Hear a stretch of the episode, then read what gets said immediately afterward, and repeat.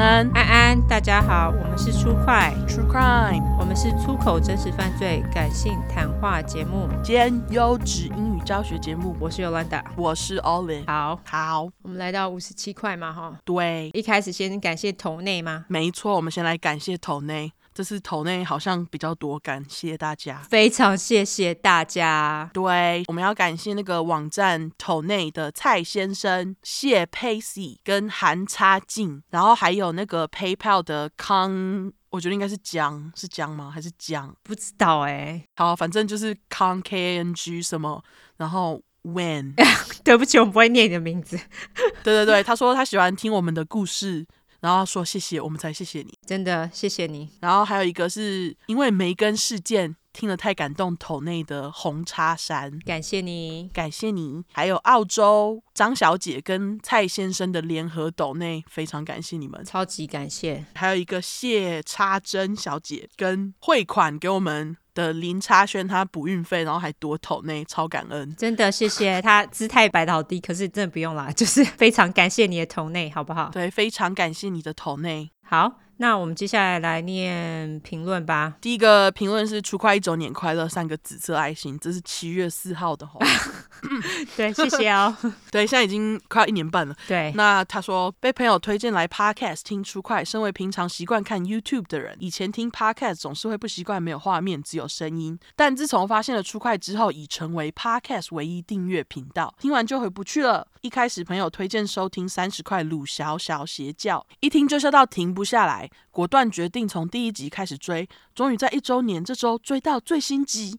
OK，恭喜你！平常工作烦躁时都会搭配出快听 Y 和 U 讲故事聊天，就会有种自己工作不孤单的感觉。水汪大眼脸，好开心且荣幸可以在 Podcast 遇到出快，以及见证一周年。希望小小的头内可以成为支持的一份力量。刮胡，我是四十五块头内的黄小姐，也期待能够看到更多出快周年的到来。壮大出快教，成为台湾第一邪教。三个黑色月亮脸，爱你们，紫色爱心，谢谢有你们陪伴的时光。再一个紫色爱心，感谢你喽。对，感谢你。我我前几个的评论都是在感谢头内，这些都是有头内的人。哦、oh，OK，好好好。对，我们要感谢够嘛，哈。对，没错。对。下一个是，哎，我刚刚没讲他的名字，哎，他的名字是 Agnes B。OK，好，然后下一个是名字是 Love 零九三五六零六啊，又是电话是不是？对，这是你电话的前妻嘛，是吗？对，好好，他标题是超喜欢你们，无意间发现你们的 Podcast，一听整个入迷，下班和放假的时候，整个无限在听，相见恨晚，超爱你们，不管是你们的脏话还是非常豪迈的笑，都会让人会心一笑。一抖，爱你们哦，继续加油！一直被吃评论是怎么回事？感谢你的头内，感谢头内，非常谢谢。评论有被吃吗？应该是，就是如果你重复留的话，它就会一直换，对，重新再露出，但是你都要等十二到二十四小时，对不对？或二十四到四十八。哦，OK，好，十二到四十八，这样好不好？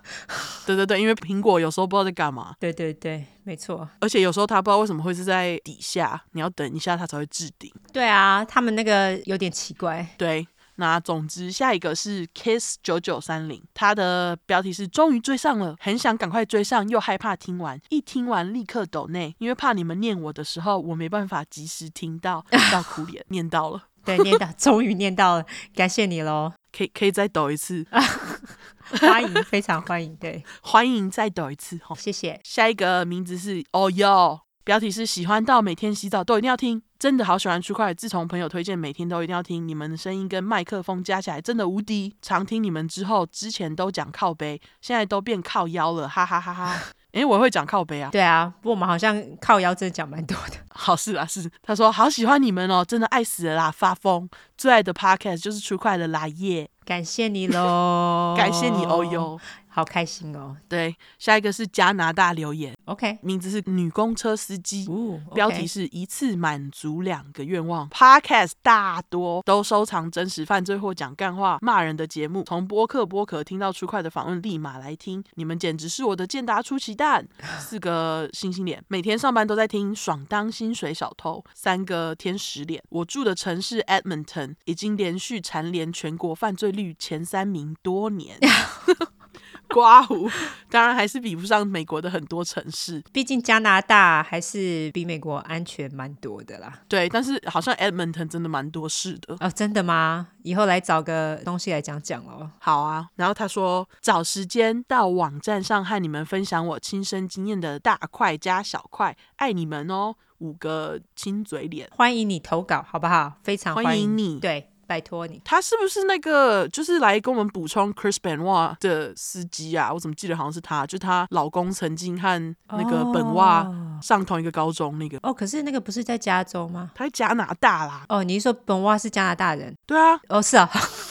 记不得，好好好，OK，没关系。哦，那应该就是他，对对对，好像就是他。如果不是的话，抱歉哈。应该是因为我们女公车司机的听众好像就他一个，好像只有他。对对对对对，其他女公车司机欢迎来找我们那个，跟我们说你是，对对对，这样就不只有一个。对，如果有其他女公车司机也欢迎哈。没错，然后下一个是 Ichi。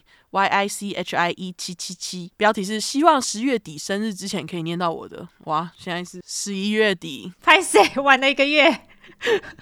对，我会照顺序选的哈，没关系，就晚来的跟你讲。对，生日快乐，好不好？生日快乐。他说已经二刷全部集数了，超级爱 Y 和 O 的互动，尤其是生活上的小讨论，也超爱南方故事集两个庆祝脸。每次听评论都在想说，如果我现在留，是不是可以刚好在十月生日的时候听到自己的留言？算一算，七月了，应该差不多。刮胡问号，再次告白，非常爱你们，三个爱心。知道现在已经要被选了，所以赶快来留，拜托念我。五个水王代言脸，好啦，终于念到了，不好意思，晚了一个月。对，下一个是来自 Emma 妈妈，标题是地方妈妈。她说：“我是快粉，我骄傲，五星刷起来，双周更新，让我更珍惜你们的节目，每次都要用感恩的心听完。期待两位主持人可以好好休息，毕竟休息是为了走更长远的路。”哦，感谢地方妈妈，真的，对，好温暖哦，真的好温暖，感动，对，超级感谢你，对，我们会好好休息的。对，因为感觉很多人因为我们双周更就崩溃，但是对，可是很多人给我们鼓励，非常开心。对，感谢鼓励的人，没错，哭的人就就慢慢等啊，不然要怎么办？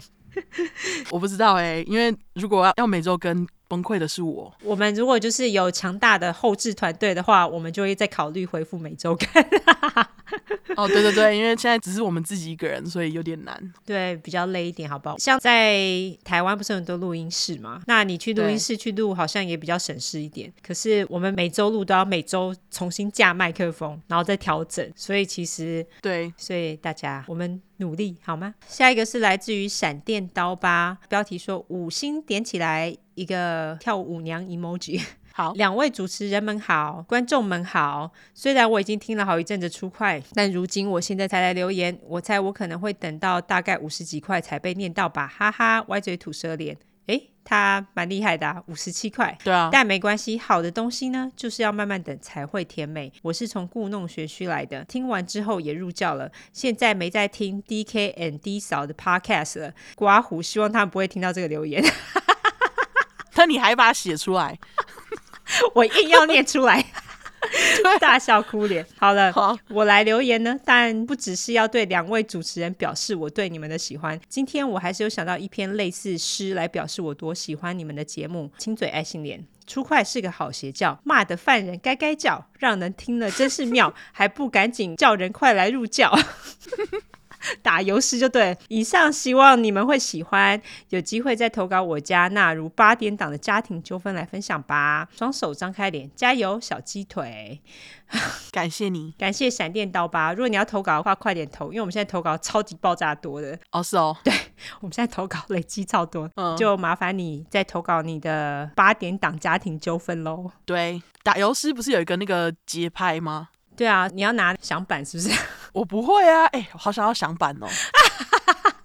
突然想到，我想要响板，大家可以给我那个响板，我要黑色的。好奇怪，有黑色响板吗？哦，如果是木头色，我就自己把它喷漆。哦，大部分好像都是红色的，红色或是红黑色之类的。我印象中。哦，天啊，好好怀念那个声音哦，那个哒哒哒哒，哦，好好好想玩哦。你好奇怪哦。我到现在都还没收到毽子，大家到底在干嘛？笑死我！好，我开玩笑的哈。对，好，好，下一个是来自于第一个呃，OK。他那个乱码，对，那看起来就像乱码，很多个 G。然后他的标题是布鲁克林一四五零。好，一四五人，好，他是美国留言，难怪是布鲁克林，在纽约哈。对，我其实是因为你们骂中国才来五星奉上留言的，嘿嘿，刮胡姨母笑，对他们就是欠骂。出快有多好听，应该不用我重复了。刮胡擦滴，感谢你们制作这么赞的节目，一次两个小时真的很爽。深夜画图凉拌，我爱出快，感谢你了，感谢你。所以他是一四五零，OK。一四五零，笑死！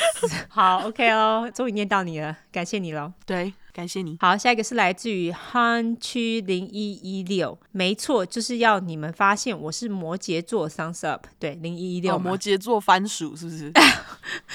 憨吉，对，憨吉，憨吉，很可爱。我是个摩羯座基督徒，有着水瓶座老公，一岁半天秤座儿子和三个月双鱼座嫩婴。哦，开着 BMW。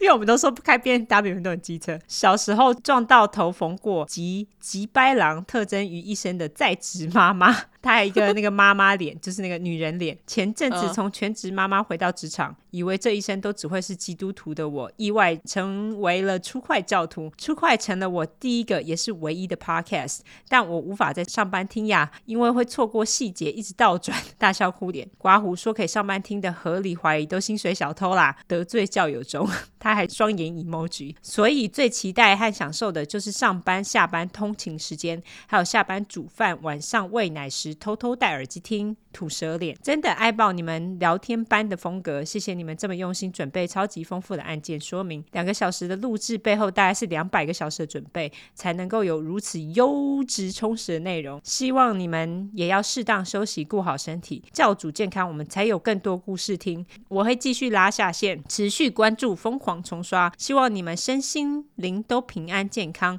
等我领了第一份年终，留下奶粉钱后，看我还不投内爆你们爱心。感谢韩吉妈妈，对，没错，感谢你喽，太好笑。两小时的录制背后，真的是两百小时的准备，哦，这是真的。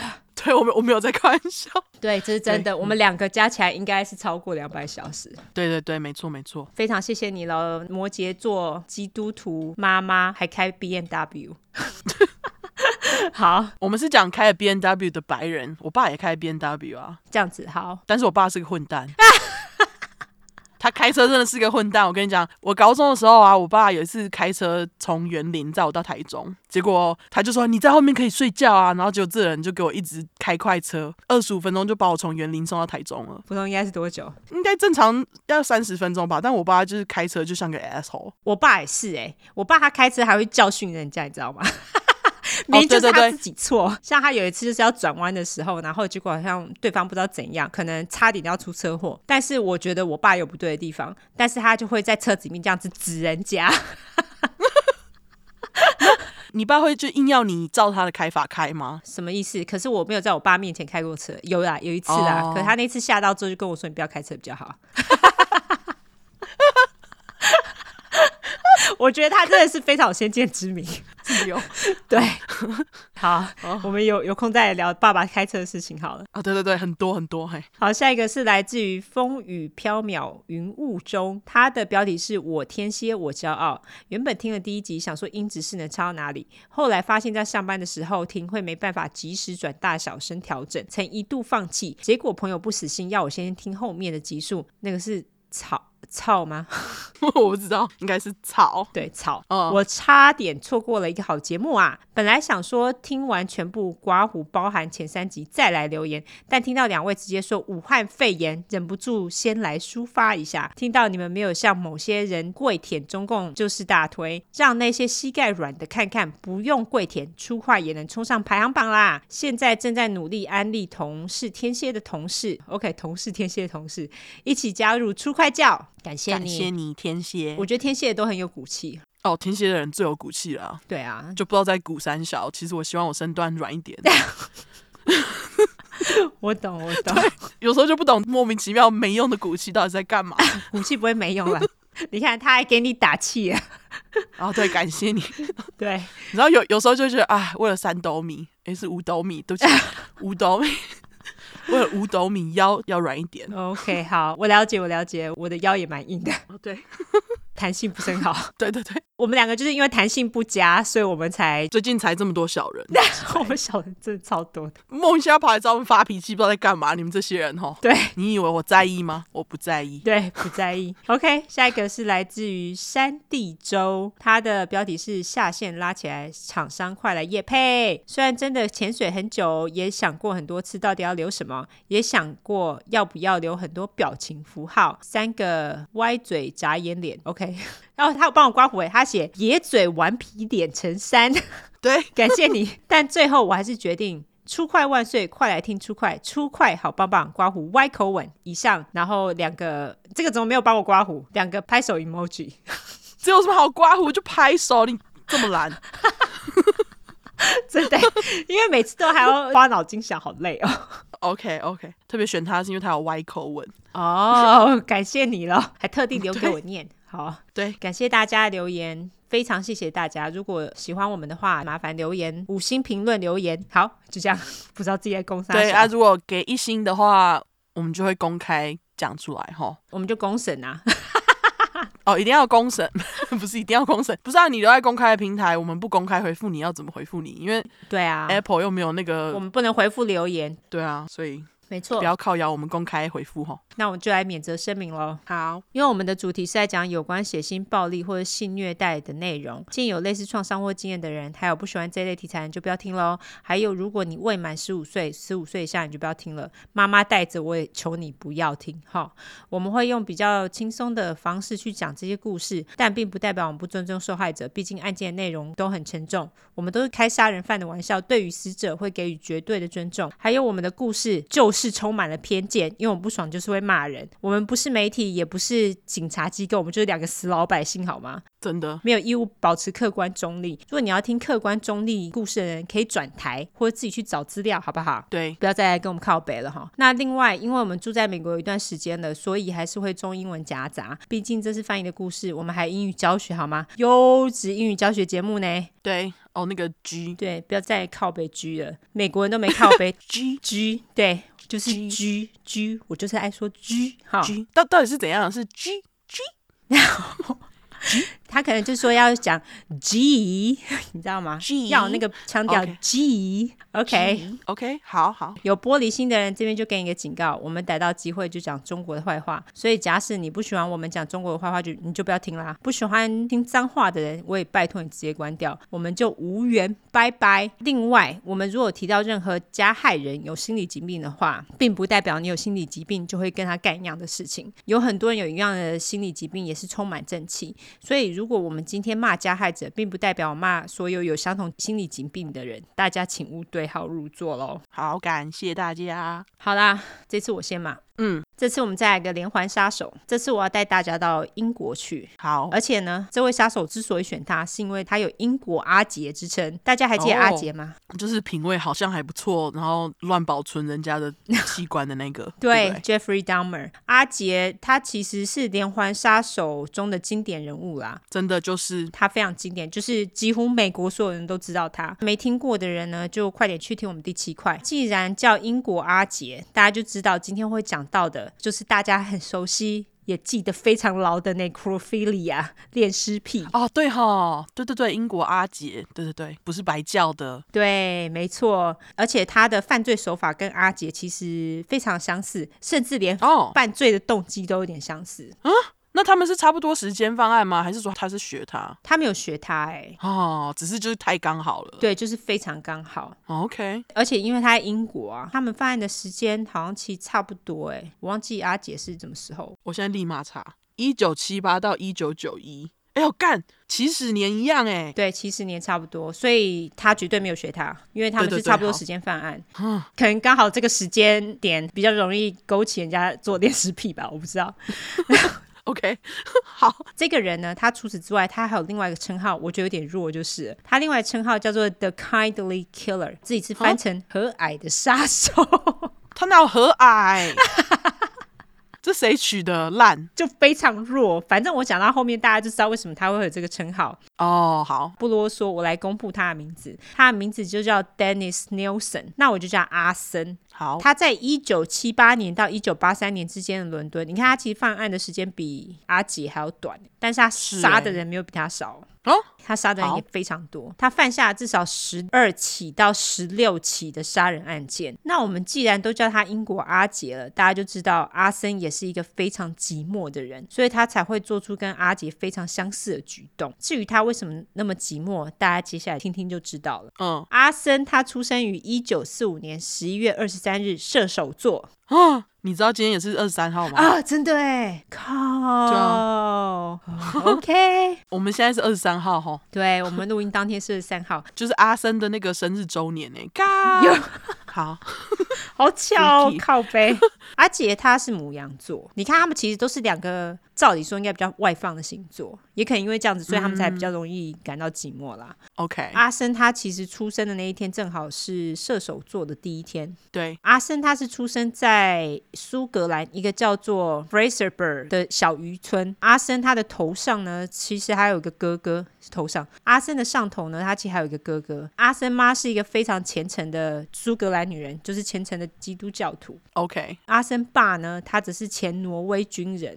他在挪威从纳粹手中解放之后，他就来到英国，而且他把他原本的挪威姓就是 Mukosson 怎么听起来有点像日文？把它改成 Nelson，就是改成比较英式的姓这样子。他们是在阿森出生的前三年结婚的，但是阿森爸跟阿森妈他们两个人婚姻并不幸福，因为阿森爸是一个酒鬼，他经常出去喝酒不在家。他也在阿森四岁的时候，阿森爸就直接不理老婆跟两个小孩，他们两个夫妻也就这样离婚了，就是他直接抛弃妻弃子这样子不回家了。于是呢，阿森妈他就带着两个小孩回到娘家去住，两个小孩从此就丢给阿公跟阿嬷。阿森妈她其实对两个孩子态度也是非常冷淡，而且就是距离感很重啦。但是阿公跟阿嬷非常爱两个外孙。阿森他自己也说，他在阿公阿嬷家的第一年是他人生当中最快乐的一年。至于说为什么会有一年，各位大家就知道了。阿森呢也因此变得跟阿森阿公非常的亲密。那他的阿公呢是一个渔夫。他对于跟自己的外孙阿森有不错的关系，他觉得其实蛮骄傲的。阿公跟阿森两个人，他们也常常一起在海边散步这样子。嗯。但是阿森跟阿公的亲密关系就在一九五一年的时候就终止了，原因是六十二岁的阿公呢，在万圣节当天，他在他的小渔船上捕鱼的时候，他就心脏病发去世了。哦，这个时候才六岁的阿森，他其实还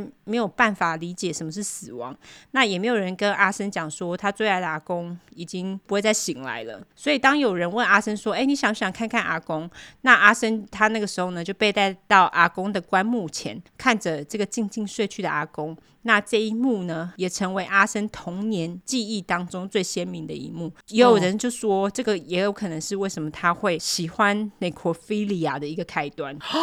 哎，他不觉得尸体可怕，因为第一个看到的是阿公，对，就他最爱的阿公哦，这也有可能哦。对，没错，你还记得就是我们今天讲的第五十一块的安娜，安娜她也是因为从小就有接触到尸体，所以她对于尸体好像也不是非常在意。嗯，所以就有人说这可能是阿森他开始 necrophilia 的一个开端啦。OK，自从他的阿公去世之后呢，阿森当然再也找不到一个跟阿公一样爱他的人了。除此之外呢，阿森的哥哥也经常把霸凌他，那妈妈又对他非常冷淡，所以阿森呢就从此陷入了寂寞当中。一九五四年，阿森妈终于搬出了他的娘家，他跟一个叫做 Adam Scott 的男人再婚，阿森妈也跟这个男人又再生了四个小孩。这么多个小孩，阿森妈当然是根本也没有什么时间去理会阿森。阿森呢也因此渐渐的远离了他原生家庭，在他成长的过程当中，他根本交不到什么朋友，他也因此变成一个就是莫名有点骄傲，然后个性又不是太。讨喜的人，在他求学的过程当中，他也因为他阴柔古怪的个性，成为被霸凌的对象。学校里的男生经常会把他推倒在地，然后叫他 hen。好啦，hen h e n，优质英语教学时间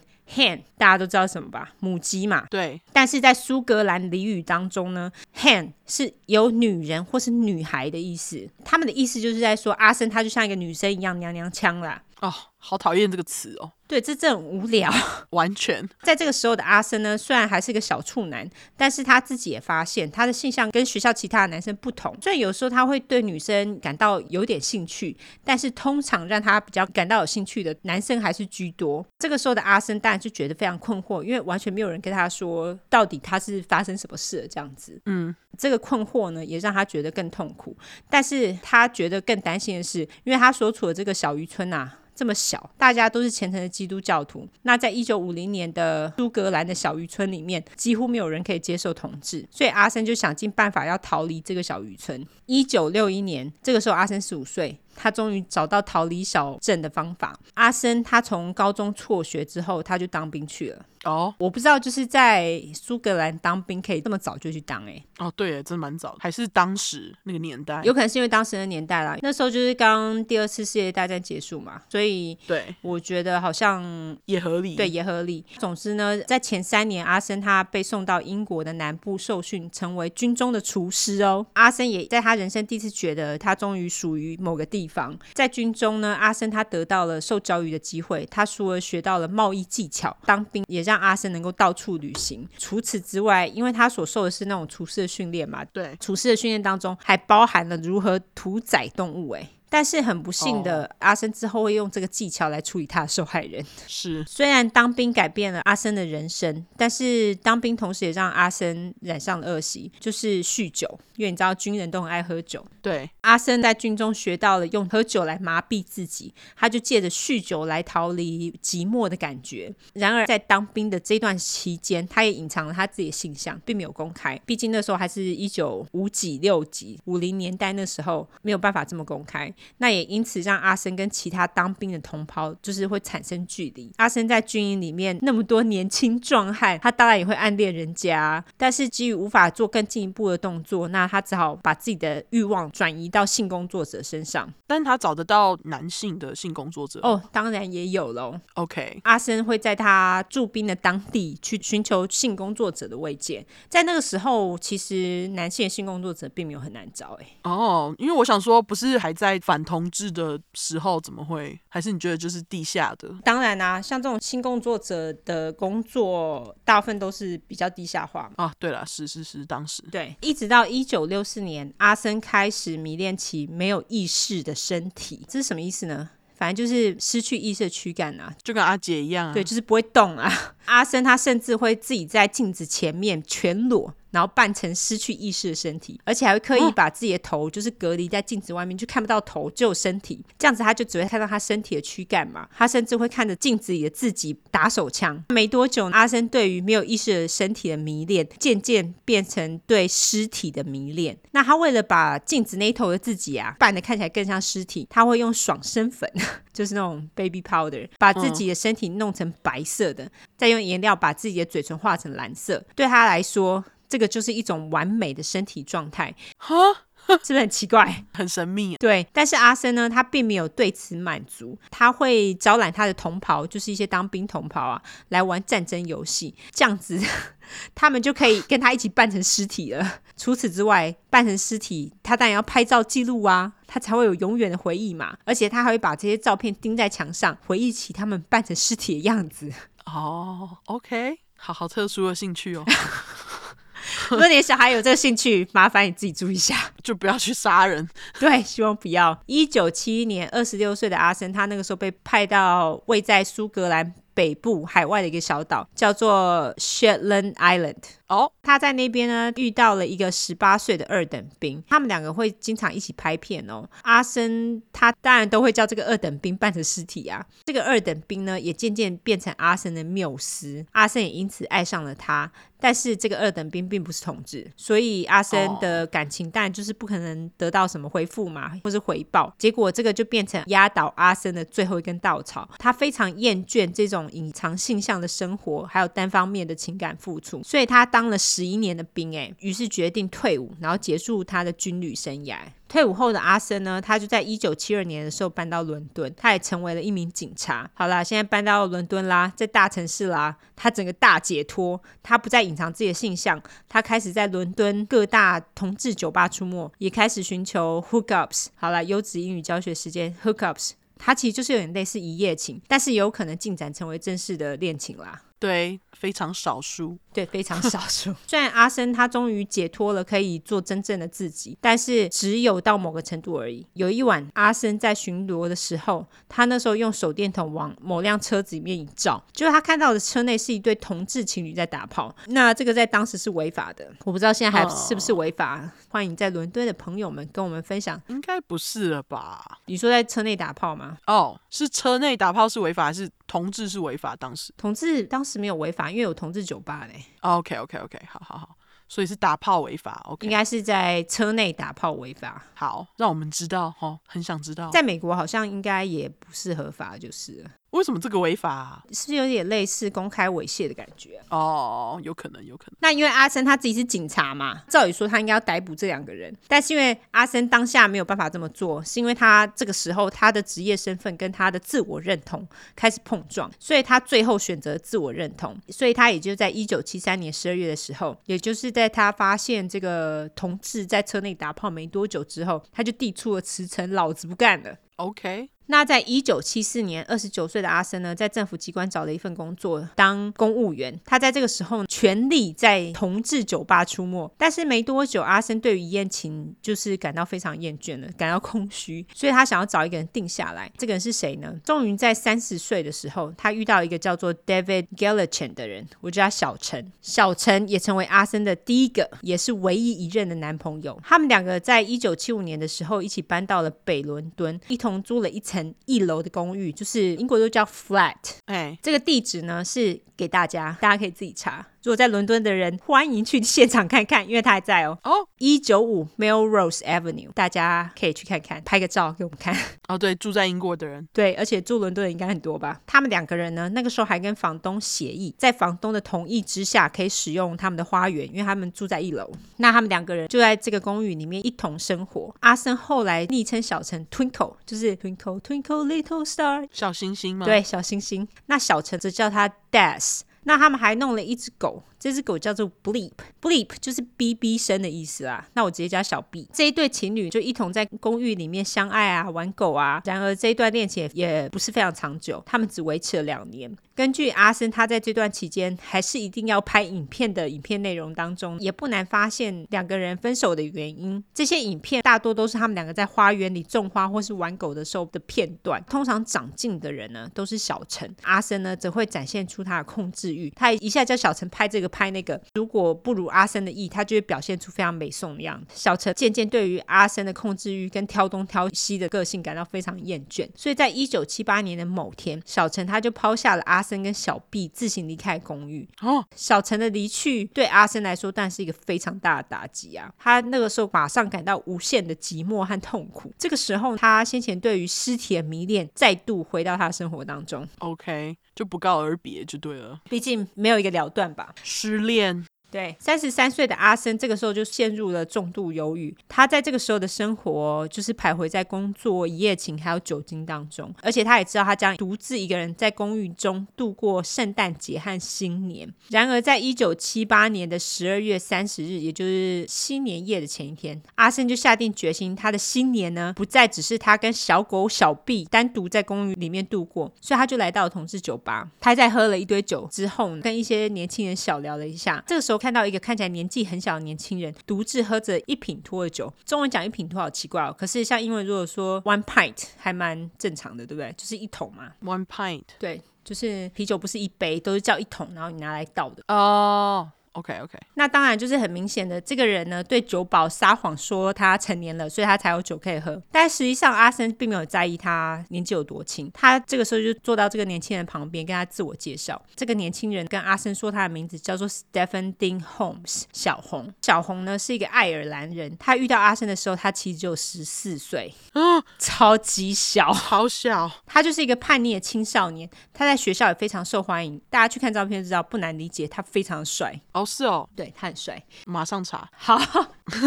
他喜欢足球跟音乐。那晚小红呢，就是为了看一场现场摇滚演唱会，所以来到伦敦的。他在演唱会结束后，就来到了这个酒吧。阿森上前跟他攀谈，也让小红觉得很骄傲，因为他就觉得，哎，跟一个大人讲话，好像他自己也是一个大人一样，这样子。两个人在聊天聊了很久之后，小红也喝得非常醉。这时候，阿森邀请小红到他的公寓待一晚，而且他们还可以继续喝，这样子。那小红呢，受到阿森的邀请，当然是非常受宠若惊。他大人呢，所以他马上就答应了阿森的邀约。那小红到了阿森的公寓之后，两个人直接喝到烂醉，接着他们就一起上床，然后就纷纷两个人都醉倒了。嗯，清晨阿森醒来的时候，他看到俊俏的小红躺在他的身边，他就用他的手指在小红的身上轻抚了一番之后，他就突然明了到，如果小红醒来看到自己躺在一个陌生的床上，就会马上离开。这个时候阿森的心脏就突然跳得很用力，碰撞着他的身体。阿森就想说，他得要想办法让他留下，所以他巡视了房间。这个时候他突然看到一个躺在一堆衣服当中的领带，阿森就轻轻的把领带围在小红的脖子上，接着用力的一拉。这个时候小红当然就突然醒来嘛，而且开始挣扎，双腿乱踢，直到两个人都从床上掉到地上。但是阿森的手仍然紧紧拉着领带。没多久之后，小红就放弃挣扎，然后就昏死过去了。啊！这个时候阿森当然就松手了，而且靠在墙边喘气，他的心还是跳得非常用力。但是当阿森往小红的方向一看，他看到小红仍然有呼吸。这个时候阿森他就马上跑到厨房，拿了一个桶子装满水，然后接着把小红的头浸到水里去，让她溺死。啊！小红连挣扎都没有挣扎就断气了。天哪！才十四岁哎，不够可怜，真的。接着阿森就抱起了小红的尸体，盯着自己的杰作。小红的表情看起来非常安详，完全看不出来之前挣扎的痕迹。然后水从小红的卷发滴下，阿森觉得这个真的是他看过最美的景象了。这是他后来自己讲的吗？对，那是他自己讲的。哦，OK。就当阿森端详着小红的尸体的时候，这个时候小 B 打断了他。小 B 就是阿森的狗，大家还记得哈？小 B 先是好奇的闻了闻小红的尸体，接着就对。小红的尸体大声咆哮，所以阿森这时候赶快把小毕赶走，接着想说要如何好好的照顾他的新伙伴。阿森接着花了一天的时间，将小红的尸体放到浴缸里仔细的清洗，接着帮小红穿上衣服，然后小心翼翼的把小红抱到床上。根据阿森他本人表示，就在这一刻，他知道这是他生命终结的开始。他说他已经知道他走向了死亡大道，并且开始有了新种类的室友。哦，天啊，他真的是。因果阿姐，对，就是是不是？对，阿森他于是端详着小红年轻的肉体，盯着盯着，再也受不了了，他就开始打手枪，然后就射在小红的尸体上。阿森也终于完成了他多年来的幻想，也就是恋尸癖的完成体。呃。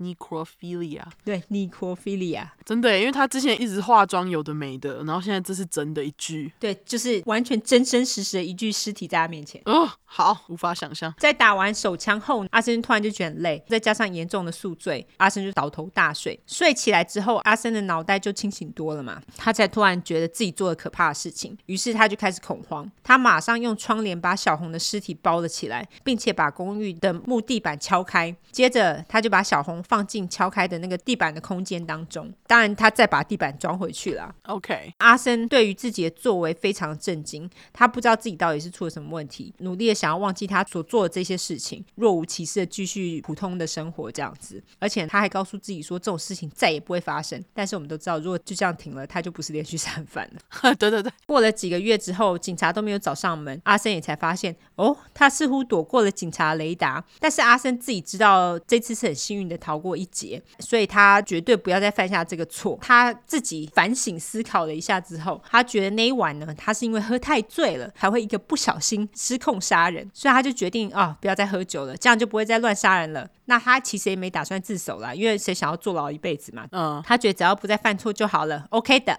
可是这几个月下来，小红就一直待在他的地底下吗？没错。可是不会有味道吗？等会你就会知道了。OK，好好，还要等。OK，对，还要等，还要再等一阵子哈。大家对对对，好好。阿森就这样戒酒戒了一年，他还在戒酒中默默的度过他三十四岁的生日，但是他的内心当然是一样的寂寞啊。于是他又再度回到了他常去的同志酒吧，再度找其他年轻男子聊天，并且喝得烂醉。可是他家里就有一句，干嘛？寂寞什么？那句可能烂掉了吧。OK，一年呢？哦，好好好。一九七九年十二月三日，阿森遇到了一个叫做 Kenneth Ockenden，我叫阿肯等二十三岁大学生。他来自于加拿大，那他到英国呢，其实为了探亲。阿肯他是在酒吧吃中餐的时候遇到阿森的。大家都知道，英国人不管什么都在酒吧做，他们酒吧很早就开了呢。几点？早上就开了。哦，这么早哦？对啊，他们两个人聊天聊得很来，就很开心嘛。那他们聊音乐啦，聊摄影啦。阿森他更在中餐之后带阿肯到伦敦到处晃晃，去逛一些有名的景点，还有拍照。一直到天快黑的时候，阿森就邀请阿肯到他的公寓坐坐，并且分享他所收藏的黑胶唱片。那阿肯听到，但很开心嘛，所以阿肯就跟着阿森到了公寓。到了公寓之后呢，他们就在客厅听阿森的黑胶唱片收藏啦。那阿森呢，则是煮了晚餐，晚餐是火腿跟蛋 哦、oh.，ham and eggs。那两个人就边吃晚餐边喝酒，背景音乐这个时候是放着 The Who 的黑胶唱片哦，有够文青。阿森呢，他非常享受阿肯的陪伴，阿肯他也很喜欢阿森的军中笑话。阿森也在小陈离开之后，第一次觉得自己有被受到重视，因为他有笑他的笑话，他觉得哎，没有想到能够引起共鸣，嗯，他就觉得。阿肯不但接受他，而且似乎可以了解他这个人。我想他可能不知道加拿大人都人很好吧，所以他跟阿肯相处的时间越长，阿森他就越想要阿肯留下。但是阿肯他不能留下啊，因为他隔天就要上飞机回加拿大了呢。哦，因为那时候十二月他会去过节，所以他回去了之后就会留下阿森一个人，再次孤独的过着一人的圣诞节。他好烦哦，多玻璃心啊！我觉得节日对他来说是非常关键的一个点。但是关人家屁事啊！对，就是关人家屁事。对啊，这个时候的阿森呢，他的脑袋里又出现了熟悉的感觉，阿森的心又开始噗噗的跳，有个熟悉的声音再度引诱他做那件事。那阿森在努力的抵抗之后，就做出了决定，他要杀他就对了。对，他的决定是不抵抗。然后你是有多努力去死？可见没有很努力，没有很努力啊，就是你只想着你孤单的一个人，这样你只想到自己。没错。于是呢，阿森这个时候就跟阿肯说。哎，这张黑胶唱片一定要听听啦！就在阿肯都还没有回应他的时候，阿森马上就放了黑胶唱片，还跟阿肯说：“这张你一定要用耳机听才爽。”人很好的阿肯不知道怎么拒绝，所以就只好坐在黑胶唱片机旁边，戴上耳机开始听唱片。阿森这个时候呢，再度塞给阿肯一杯酒，让他边听边喝酒。那这个时候，阿森他站在离阿肯就几步的距离开始颤抖，他接着拿起了耳机线。现在还有人知道耳机线吗？现在什么都无线。不会啊，我知道，我现在就戴。有耳机线的耳机哦、oh，OK，可他那个耳机线是那种卷卷的，比较粗的那一种哦。我、oh, 懂你在讲什么了，就是那种全罩式的那种旧耳机线。对对对对对，没错。总之呢，阿森这个时候抓起耳机线，缠绕在阿肯的脖子上，然后开始紧勒阿肯。阿肯挣扎了一会，耳机线也在挣扎当中脱离了唱片机。没多久，阿肯就断气了。阿肯的尸体最后倒在客厅的地毯上。阿森呢，这个时候就在一旁喘气。接着，阿森为自己倒了一杯酒，放上了。自己最爱的黑胶唱片，戴上耳机，边听着他最爱的音乐，边喝着酒。阿肯的尸体就这样静静的躺在他的身边。阿森在喝完酒之后，便把阿肯的衣服脱下，接着将他放在浴缸里面清洗。清洗完之后，把阿肯的尸体放在床上。阿森就这样边爱抚着阿肯，边睡去。在接下来两周里面，阿森尽力的照顾他的新伙伴，经常清洗阿肯的身体，每天帮他换上干净的内裤和袜子。除此之外，阿森还会小小的改变阿肯的外表。让阿肯看起来更符合他的期望。那因为阿森他喜欢年轻一点的男生，他会把阿肯的胡子刮得超级干净，就是脸很光亮这样子。嗯，他还会用化妆品遮盖阿肯脸上的小瑕疵。他再用痱子粉铺满阿肯的尸体，除了可以让尸体就是比比较好闻嘛，还可以遮掩阿肯的勒痕跟淤青。阿肯他就于是成为了阿森心中完美的形象。之后，阿森就会用拍立得开始拍照来保存这个完美的阿肯形象。诶谁不是也会吗？波波也有，可是波波他是拍他在虐待人家的时候的照片，而且阿森还会帮阿肯摆不同的姿势，还把阿肯放在公寓内不同的地方拍照。当然，最后还是要性侵一下阿肯啊。但是据阿森说，虽然他会性侵这些尸体，但是他的性侵并不包含抽插，因为他觉得这些尸体都太完美了，他舍不得插人家。通常他的性侵都是口交、打手枪，或者是在尸体的大腿之间摩擦。等一下，口交是把他鸡鸡就塞到尸体的嘴巴里，或者是他吃尸体的鸡鸡吧？啊，好，我 我觉得应该是 either one。哦，好神奇哦！到底 我不懂哎，不是硬硬的吗？我不知道。这尸体是硬的，不是？我不知道，就是鸡鸡在死掉之后是不是也硬的？哦，我也不知道。啊、我们对尸体真的不熟哎、欸。有人在那个那叫什么 morgue，morgue 是停时间工作的人，麻烦 分分享一下。没错，会有人去注意那个机器是不是硬的吗？应该全身都要是硬的吧？我不知道哎、欸。哦，好吧，好神奇哦，或是什什么什么医科的来一下哈。对，麻烦跟我们无知的两人说一下。没错，没错。当然做了这么多，阿森当然也会跟他的伙伴说说话啦。他回家的时候还会跟阿肯说今天发生了什么事情。吃晚餐的时候也会将阿肯摆在餐桌的对面跟他一起吃饭。接着当然就是把阿肯弄上床跟他一起睡觉，一定要道晚安啦。但是人家阿肯是加拿大人哎。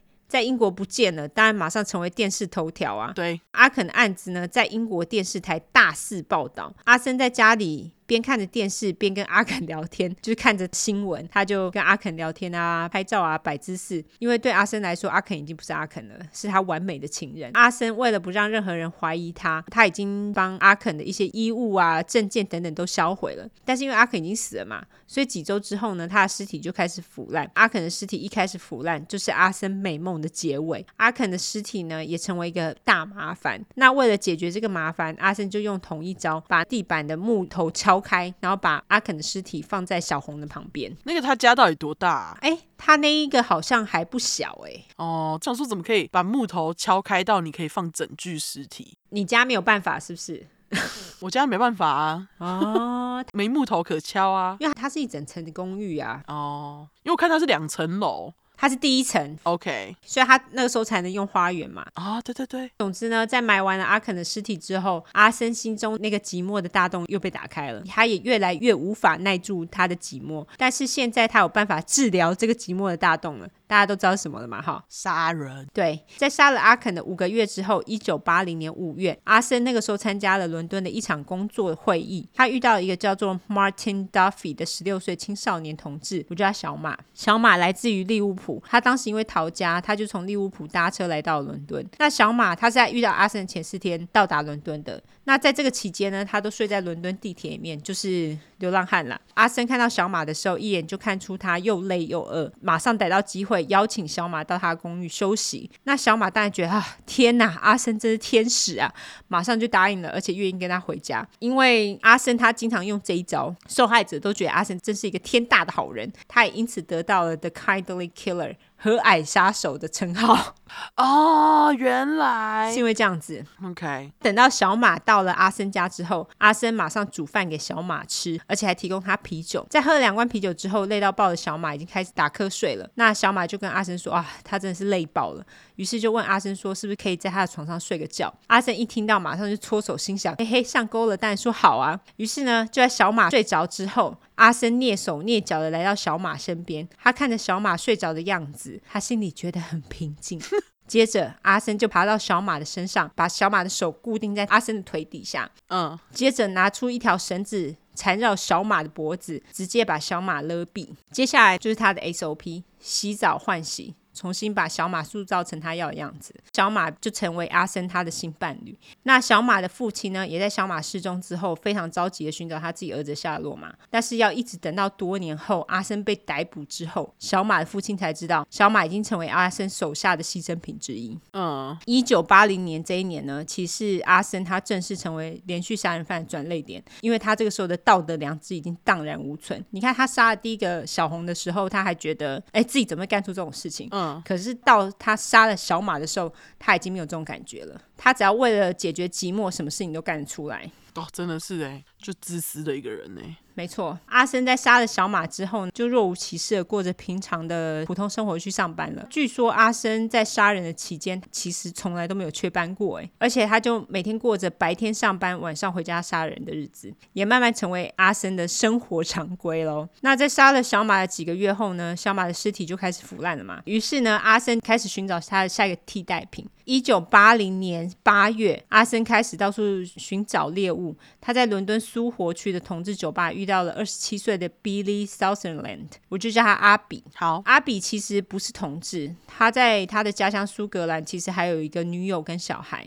他是在遇到阿森之前没有多久才搬到伦敦的，但是因为工作不是很好找，所以阿比就开始做起性工作者。而且他也发现，年纪大一点的同志都非常愿意付钱找年轻的苏格兰男子回家，所以阿比。在酒吧看到阿森的时候，他就觉得，哎、欸，阿森就是他的下一个目标。殊不知自己才是阿森的猎物啊、哦！真的哎，好可怜哦。对，那阿森在跟阿比聊了一下之后，就建议他们玩 bar hopping。好啦，优质英语教学时间。Bar hopping 就是跳酒吧啦，就是不停的换酒吧，然后喝酒玩乐这样子。嗯，美国人也很爱啊。对。但没多久，阿森他就后悔了，他觉得阿比很大声，又很嚣张，而且很咄咄逼人。那阿森就是非常受不了他。他们跳了几间酒吧后呢，阿森就打算结束他们的跳吧行程。于是阿比就建议回阿森家。阿森他当然好啊，他连说服都不用，猎物就自己落入口袋，很爽嘛。当晚呢，阿森就直接用双手把阿比掐死。嗯。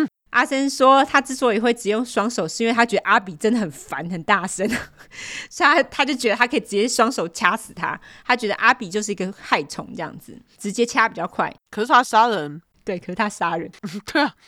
接着呢，就是阿森的 SOP。两个月之后，阿比的尸体也开始腐烂。阿森于是便再重新整个循环，寻找他的下一个猎物。一九八零年十一月到一九八一年的四月，死在阿森手下的人啊，直接翻倍剧增。在这段期间呢，阿森杀害了至少六个人，而且让人最不寒而栗的是，他在这个月六个月杀人期间，阿森对于一些细节根本是完全失忆，就是人杀的太爽了，他有很多事情都记不得了，已经麻木了啦。没有道德良知啦，对他来说呢，这些人其实已经不是人了，是他的玩物。我接下来要说的是阿森杀的人，我会照顺序跟大家说。而且这些人大部分他连名字都不记得哦。一九八零年十月，阿森遇到一个将近三十岁的爱尔兰人，他们是在同志酒吧相遇的。我就说他不记得他的名字，他只记得这个人呢会穿老西装，然后他的手很粗糙这样子。他就是杀了这个人来取代阿比。十一月就下一个月，阿森遇到了一个性工作者，但是阿森除了记得这个人身形消瘦，而且是他杀的唯一一个非白人之外，他其他细节都不记得。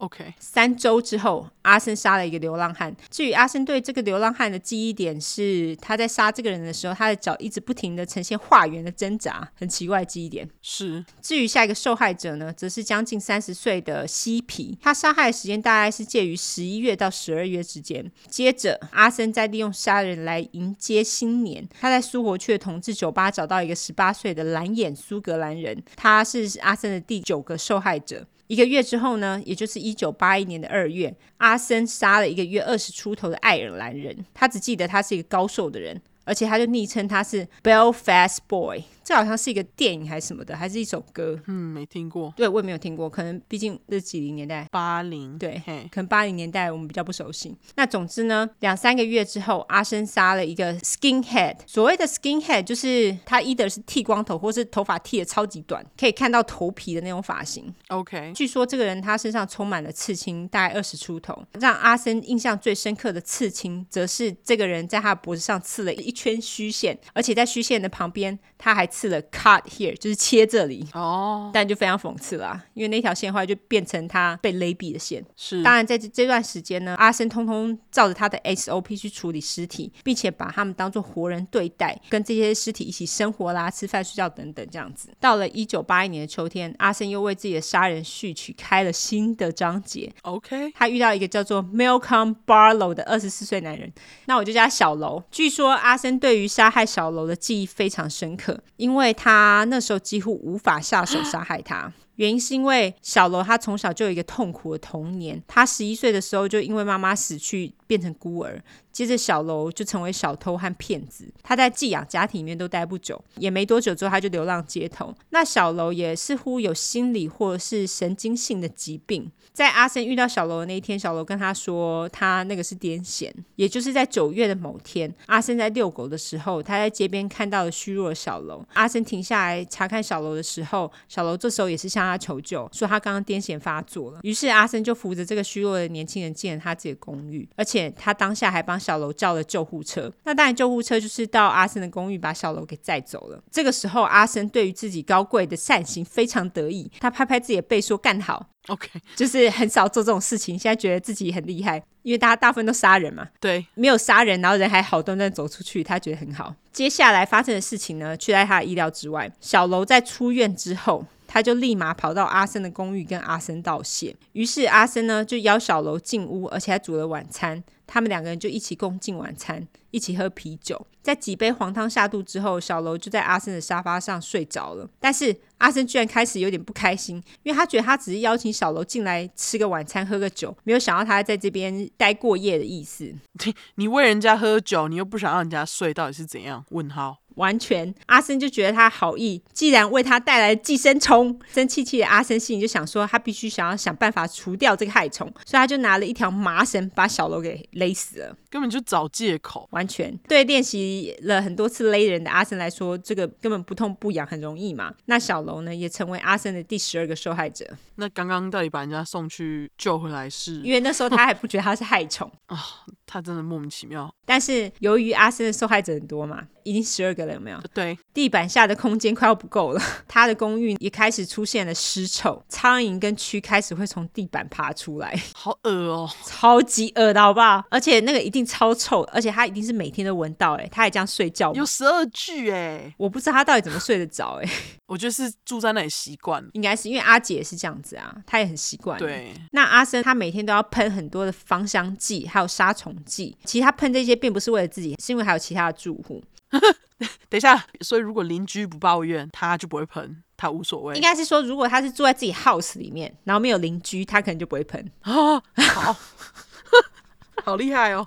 对，虽然说他每天这么做，但是怎么可能压得过那种臭味？所以这个臭味呢，还是引起邻居们的不满。他们就开始跟房东抱怨。虽然就是房东给了阿森很多次警告，但是几周之后，阿森终究还是被房东赶出了公寓。其实被赶出去还不是阿森最担心的，他最担心的是他这三年下来累积的尸体。他到底应该如何处置？因为他不能搬走就了事嘛，因为那些什么苍蝇蛆还是会出现嘛。对，而且这些尸体他除了藏在地板下面，因为已经放不下了，他有的还直接藏在床下面。哈，莫名哈，他就不怕尸体，你知道吗？我也不懂。啊，真的好不怕，好厉害。啊，好，忍受度非常的高。对，所以如何处置这些尸体才是让阿森比较忧心的事情。当然，你看阿森处理尸体的方式这么草率，你就知道他非常不想处理这些尸体。我觉得这非常射手哎，就感觉他只想爽而已，不想要。处理后面的事情，没错没错，就是先爽再说。嘿，他要不是因为要被强迫搬出公寓，他应该就是会继续把尸体放在地板下跟床下面，我觉得啦。而且一直到他要搬离的前一天哦，他才打算去面对处理尸体这件事情。这也太可怕了吧！他就是也是很多事情都会拖到最后一秒才做，他就是这样子。哦，是跟很多人一样，我有时候会这样。我承认，对，为了完成这项艰巨的任务，阿森他还把自己喝得烂醉，因为他觉得他这样才有勇气去面对这群尸体。接着，他就把地板掀开，一具一具的把尸体拉出来，十二具哦。他在厨房的地板上铺了塑胶布，然后开始就在厨房肢解尸体。还记得阿森他在军中是一个厨师嘛？所以他有学习怎么肢解动物，这个时候这个训练变得非常有用。利用这个技巧，他知道哪个身体的部位最容易肢解。他先是把头砍下来，接着手跟脚，最后再把内脏掏出来。接着他把肢解的尸体放进行李箱，然后把行李箱弄到花园之后，接下来他就用不同的方式弃尸。那内脏的部分呢，他大部分都是丢到野外去给动物吃了啦。他有的只是埋在花园里面，其他的阿森会在花园生火烧掉。那大家知道外国人其实蛮喜欢在自己的前后院生活，所以其实生活大家都不会起疑，更何况是天冷的时候。但是因为阿森他烧的是人肉啊，人肉就会有烤肉味，有没有？那烤肉味传开，大家就会好奇嘛，所以。为了遮掩这个烤肉味呢，阿森他会丢几个轮胎下去烧，利用烧橡胶的那种难闻的味道来遮掩烤肉味。这个火呢，据说一直烧到阿森离开的时候还在烧。阿森他在带着小毕离开的时候，他还在心里默默的向他住了六年的公寓说拜拜，以及他所有美好的记忆们说拜拜。阿森当时也希望在离开这个公寓之后，他生活可以重新开始，不用再杀人了。至于这个愿望有没有实现，但是没有嘛。啊，对对对，因为你刚刚已经有说，就是有更多人，但但是那个小 B 也太可怜了吧，就是被迫住在一个有十二具尸体的房子，然后一一起跟主人闻臭味，而且狗的那个鼻子不是很敏感吗？可是他们可能不觉得那个臭味啊。可能也习惯了吧，哦，我猜啦，被迫习惯，对，被迫习惯。嗯，至于阿森的下一个家呢，是在伦敦北部的一个公寓的阁楼，那它的地址呢是二十三 Cranley Gardens，我也上 Google 地图查了，也还在，所以欢迎大家去拍照。这一次这个新家因为是阁楼，所以他就没有花园可以使用。阿森也觉得自己这样子应该就不会杀人了吧？太天真了。对，因为没有地方可以弃尸，他就觉得这么不方便的家，谁会想要杀人呐、啊？而且呢，在前二十四个小时当中，阿森还记得处理这些尸体，真的让他精疲力尽。你去死啊！你一天你一天处理十二个，难怪你精疲力尽。我觉得他就是懒，就是懒，对，他就是想要爽而已。但我们现在都知道，他想杀人的欲望完全可以克服不方便气势的条件。他这么想，当然是非常天真了。嗯，在接下来的五个月呢，阿森的确把自己控制得还不错。虽然他的内心有时候还是会小小挣扎了一下，但是阿森还是成功的克服了杀人想法。而且通常我刚刚不是都说了吗？节庆会让他觉得更寂寞嘛。但是阿森却成功的单独度过了一九八一年的生日跟圣诞节。哦，但是。根据 Murderpedia，阿森其在他生日跟新年夜期间还是发生两个状况。他生日的时候呢，曾经邀请一个十九岁的学生叫做 Paul Knobs，。这位阿宝先生呢，据说他在阿森生日当天被邀请到阿森的公寓，阿森也请他喝酒。后来阿宝直接醉倒在阿森的公寓里面。他第二天一大早醒来，进到阿森的厨房，看到镜子的自己脖子上有道很深的勒痕，而且他眼睛也爆血。嗯，这个时候阿森就突然跑来跟他说：“哎，你看起来很糟哎，赶快去看医生啦！”阿宝后来的确有去看医生，而且医生跟他说，他脖子上那个那个痕迹啊，看来就是有人蓄意想要把他给勒毙的那种勒痕。哦，但是阿宝最终也没有报警。至于在新年夜当天呢，就新年除夕啦，当天阿森他本来想要邀请他的。邻居到他的公寓庆祝新年，但是因为邻居当天本来就已经有一些安排了，而且阿森又看起来很醉的样子，所以他们就拒绝了阿森的邀请。接着邻居就听到阿森离开了他的公寓，在听到阿森回家的时之后，他们有听到他似乎有带一个人跟他一起回家。接下来邻居就听到上头。就是那个是住在他们阿森楼下的邻居，听到他们那个上头啊有一阵碰撞声之后，有一个人跑了下来，而且似乎是一个日本人，边跑边哭，冲出了大门。这个人的名字呢是 Toshimitsu Ozawa，中文应该是翻小泽敏充。Oh. 这个小泽先生后来有报警，并且表示阿森手拿着一条领带打算杀了他，但是最终这个调查也是不了了之，而且毫无进展。哼，好烂。警察就这样，因为他们没看到死人，就不会真的去做什么调查。真的，一九八二年三月，阿森跑到一间同志酒吧喝酒。当天，阿森他并没有想要找谁讲话，但是他还是遇到了二十八岁的 John Howlett。我叫好累，好好累是一个高壮的男人，他其实并不是阿森的菜，因为阿森的菜通常都是那种年轻娇小、清瘦、没有什么胡子的男生嘛。但是由于好累是酒吧的常客，阿森本来就经常看到他，也早就认识他了。于是呢，阿森就邀请好累到他的公寓一起喝酒。好累一到阿森家，又因为喝太多，直接睡倒在阿森的床上。阿森又生气气，觉得这个人又是不请自睡，他妈的还要你控制，莫名其妙，真的是莫名其妙。在美颂的情绪之下，阿森就爆了。这是他想起那个不请自睡的小楼。其实，在阿森勒死好累的过程当中，挣扎蛮久的，因为好累是一只蛮大只的男生嘛，所以他生命力非常强，很难死啊。所以阿森不但勒了他，最后还是得把他头浸到水里去溺死他。在好累死了之后呢，阿森突然一阵熟悉的满足感升上了心头，在他心中那道禁忌的锁又打开了。当然不用说，接下来 SOP 大家都知道知道的嘛，哈。只是他这次没有地板可以藏，所以阿森就将好累的尸体放在衣柜里面，任它腐烂。哦，那在杀了好累之后，阿森又努力的压抑了六个月，把自己埋在工作当中，一直到当年的九月，阿森在伦敦的 Piccadilly Circus 遇到了二十七岁的 Archibald Graham Allen。当阿森看到阿伦的时候，他就知道这个阿伦是一个非常容易下手的目标，因为阿伦呢其实是一个毒虫，他对海洛因高度上瘾，而且这个阿伦其实是一个直男。阿森他在邀请阿伦到他的公寓共进晚餐的时候，阿伦当然爽歪歪答应了，因为他是毒虫嘛，没吃饭。没多久呢，阿伦就死在蛋卷上，蛋卷就是 omelette 了。OK，但是接下来事情不知道是怎样，阿森突然老人痴呆症之类的，说他不知道到底发生什么事了。他说他不记得这个阿伦是怎么死的，连是不是他把阿伦勒死了他都不记得。不管是谁，他本来以为他是欧弟死的。哦，对，但是他后来看到阿伦的脖子上有勒痕，他就想说应该是他把他给勒死了吧？就是不知道什么老人痴呆症突然忘记了，你知道吗？或者他不想给那个细节？我觉得他是真的不知道是怎样突然就不记得了。OK，好吧，因为你自己想，他其他细节都给的非常详细，其实也不差这个。老实讲，哦，是的，是。现在好累，跟阿伦的尸体都在阿森那小小的阁楼公寓里面。在阿伦的尸体也开始腐烂了之后阿森就被迫要面对处理尸体的程序。由于没有花园，也没有地板空间可以藏尸体嘛，那阿伦在找到方法弃尸之前呢，他就先将这两个人的尸体放在浴缸里面，盯着看了好一阵子。他突然想到一个超级天才的方法，很多台湾直男男生最爱的丢垃圾方法，就是将尸块一块块的分尸后丢到马桶冲掉即可。谁讲的？我是听以前我在学校男生讲的。我不是说台湾男生直男会分尸啦，但是我听说很多大学男生喜欢把垃圾冲到马桶里丢掉，连鸡腿都可以冲。哈，我妹夫就是这样子。有垃圾桶就丢垃圾桶啊！你知道有些大学生他们就是懒得把垃圾拿出去丢吗？这么懒真的是你你要跑垃圾车对不对啊？他们很多人就懒啊。Oh. 像我记得我表弟他之前念大学的时候，他们把他们垃圾通都堆在阳台，哎，后来是他妈妈看不下去才去帮他叫垃圾车去把那些垃圾都收走，哎，好懒惰哦。对，我就跟你说，如果是只有台湾直男大学生住的住处都蛮恐怖的。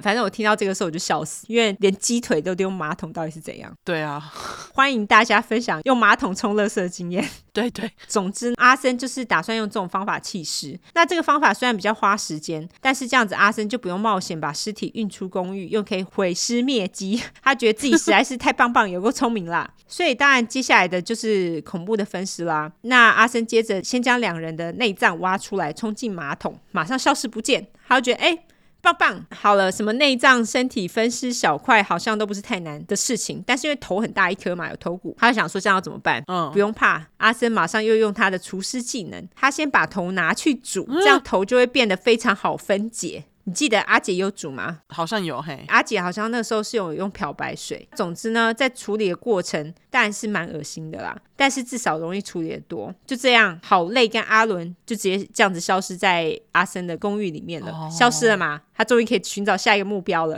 哦，他终于没有等到最后一步才在那里清理。我觉得是因为他公寓很小啊，哦，没地方塞。OK，对，这一次阿森亲完两个人之后，他就觉得啊，终于可以找他下一个目标了。这一次他下定决心，一定要找一个他的菜。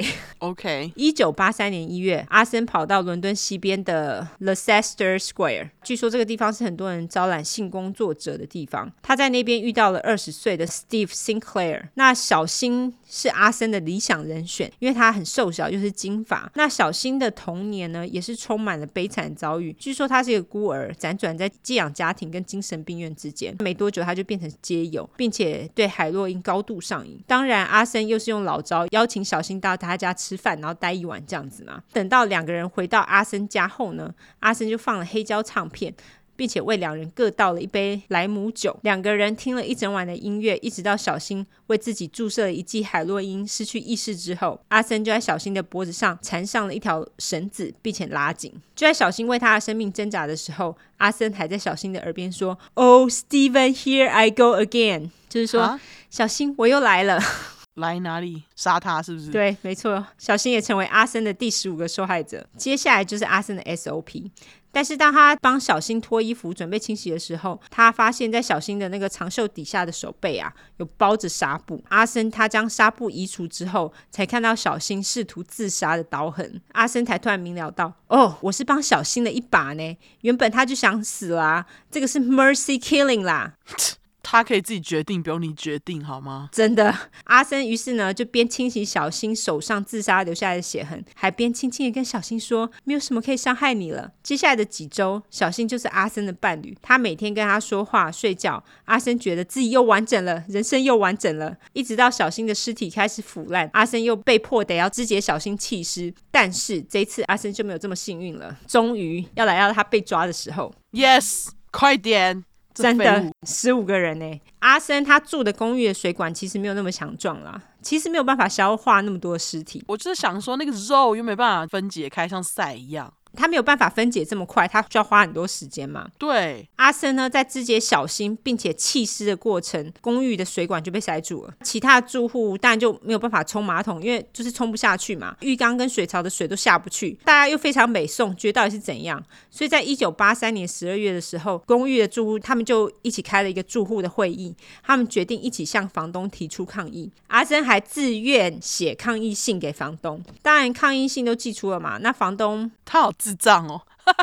他觉得他这样子看起来比较不可疑，对，比较不可疑。OK，房东呢马上找了水管工来检查公寓的管线。当这个水管工呢检查污水槽的时候，他马上闻到一股腐烂的臭味。虽然说污水槽通常都不香啦，但是这股腐烂的臭味其实非常不寻常的，毕竟是尸臭嘛。对。可能就是大便的味道比较难闻到尸臭嘛。他在检查管线之后，发现他们这个阿森所在的公寓的管线啊，被一块块的东西塞住了。于是水管工将这些不明的块状物掏出来之后，打算送去检验，才能确认到底是什么东西。公寓的居民也聚集在水管工的旁边，他们想一探究竟，看这些块状物到底是什么东西。那他们在看到这些东西之后，很多居民就开始呕吐，因为他们其实一看到就知道这些块状物看起来就是肉的样子。当然，当下他们不知道那个是人肉啦，他们只是看到一堆肉卡在水管里面，很恶烂嘛。水管工在看到这些之后呢，他就明了这件事情应该不单纯，而且应该不在他的处理范围之内，所以水管工他就跟公寓管理员告知之后，嗯、建议他们隔天再回来做比较完整的调查。当然，阿森也看到了，当晚他就陷入了恐慌，他对于自己的粗心大意非常自责，他以为什么鸡腿都可以直接冲掉，看不到就没事了。对。对，那些把垃圾丢到马桶里面的人就是这样，受不了哎、欸，是不是？对，谁知道这间公寓的水管根本没有办法承受住这么多肉块，他智障。阿森于是就决定当晚就到污水槽清理这些尸块啊，他尽力捞起他所能看到的尸块，装进一个塑胶袋里，接着把塑胶袋藏在他公寓的衣橱跟橱柜里面。你干嘛不拿去丢？烦死了！气死我！他超奇怪，他很矛盾。就是你怕被发现，然后还藏回自己家，就问号。对，重点一定是很臭啊。对啊，阿森他在当晚清完之后，就马上用酒精麻痹自己，把自己喝到不省人事，睡着这样子。那第二天呢，水管工就带着公寓的管理员到污水槽，就一到现场，他就马上发现不对劲，因为水槽的盖子很明显被移动过，一打开，他马上看到之前塞住的地方都被清理干净了，也就是很明显的有人在前一晚还特地跑来清这个污水槽，这就有鬼嘛。所以水管工呢，嗯、决定仔细的检查水管，终于他看到一块没有被阿森清理到的肉块，他马上把那个肉块收集起来拿去检验。那当地的住户听到水管工说已经有人在前一晚清理污水槽的时候，马上就有人说：“哦，哎，那个住在阁楼那个住户啊，在前一晚动作很多，我有听到哦。”哦。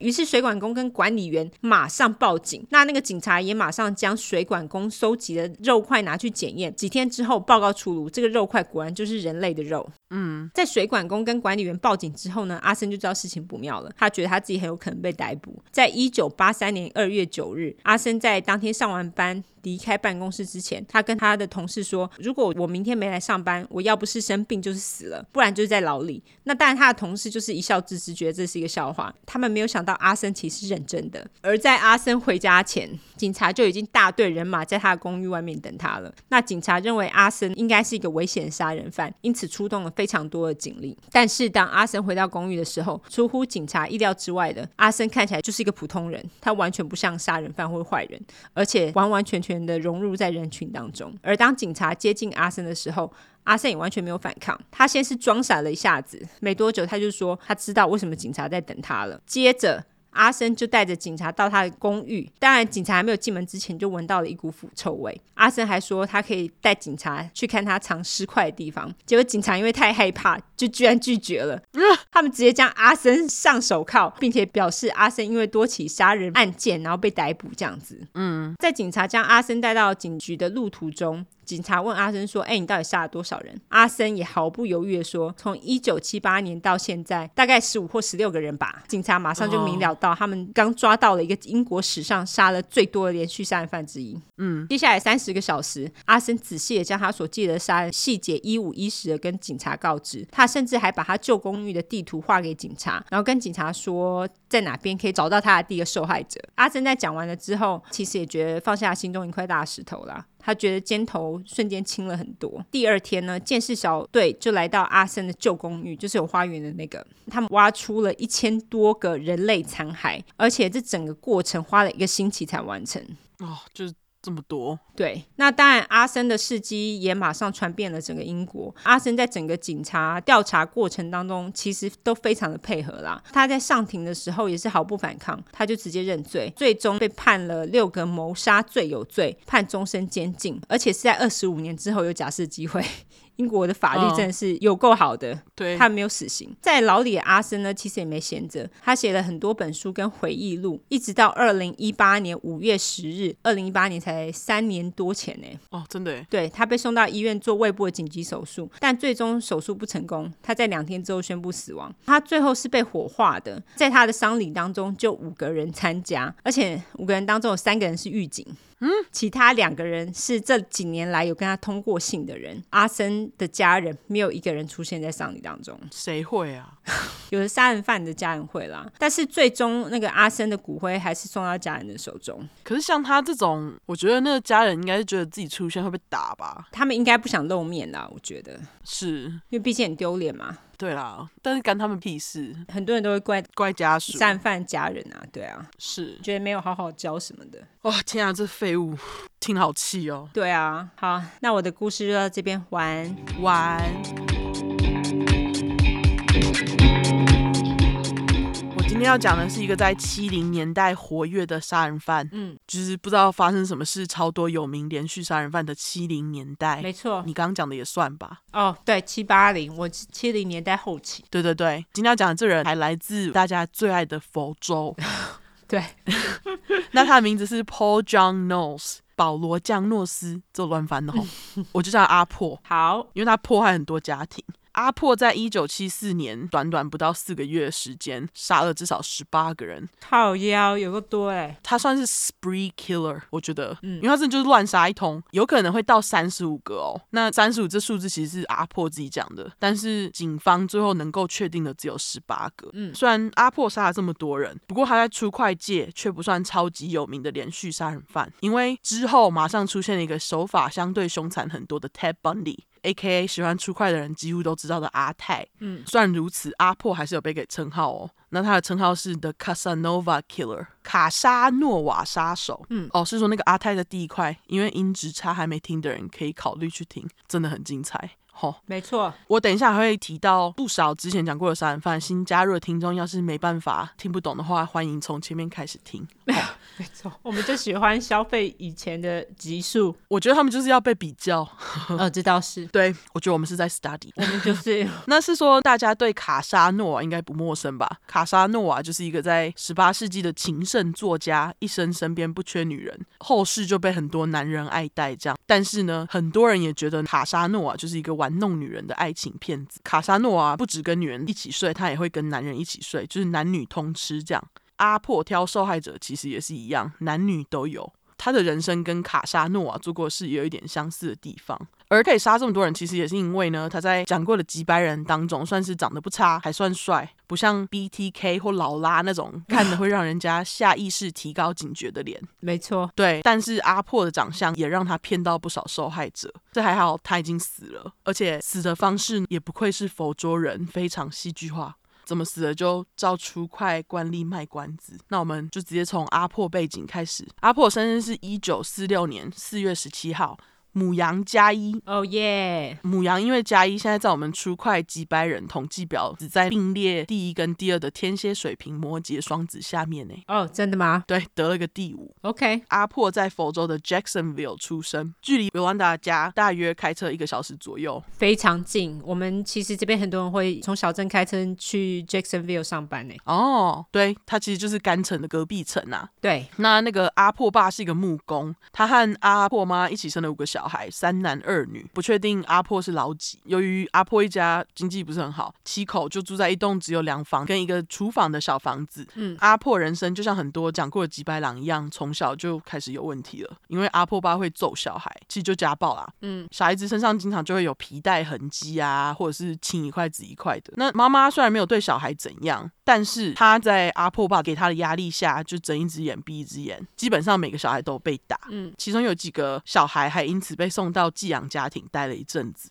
其中阿破的兄弟啊，Clifton，后来他被访问到家里状况的时候，就说：照阿破爸小时候打他们的打法，要是在近代，这五个小孩应该在年纪更小的时候就会被送到寄养家庭。哦，对，这个兄弟还说，阿破好几次还差点被爸爸给打死，然后他就是会跑出去外面，很常不回家这样。据说阿破后来就有表示过，他认为他人生中发生过最糟糕的事情就是被生下来。嗯，希望大家生小孩都好好养，感恩。这句真的是讲到烂吼，真的。对，那阿破从小就是一个叛逆的小孩，功课不好，但是智商很高，高达一二五。哦，对。这是他后来入狱的时候测的。那聪明但叛逆的阿破时常带头捣乱，就是台湾最爱讲的那个坏孩子或野孩子啊。不清楚叛逆是不是因为被爸爸揍导致的。不过阿破这样的行为呢，让地方差不多年纪的男生很崇拜他。结果大家的关心就让阿破即使捣乱因此被处罚，还是会继续不管，就是要大家的注意力这样。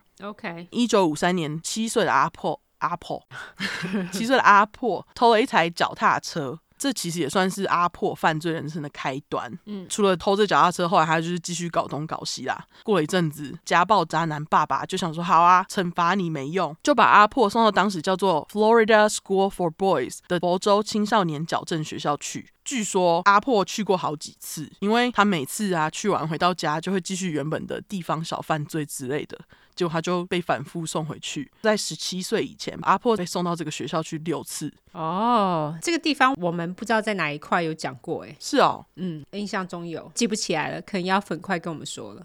对，可能要回去找。嗯，不管怎样，这间矫正学校也算是在养成阿破变成杀人犯推了一把。嗯，说到这边，阿破故事暂停，我们快速按中案。那这所学校后来改名成 Dozier School for Boys，D O Z I E R。为了方便，我就叫这所矫正学校多史 Dozier。OK，因为多史有一段像史一样的黑历史。哇，还有押韵呢。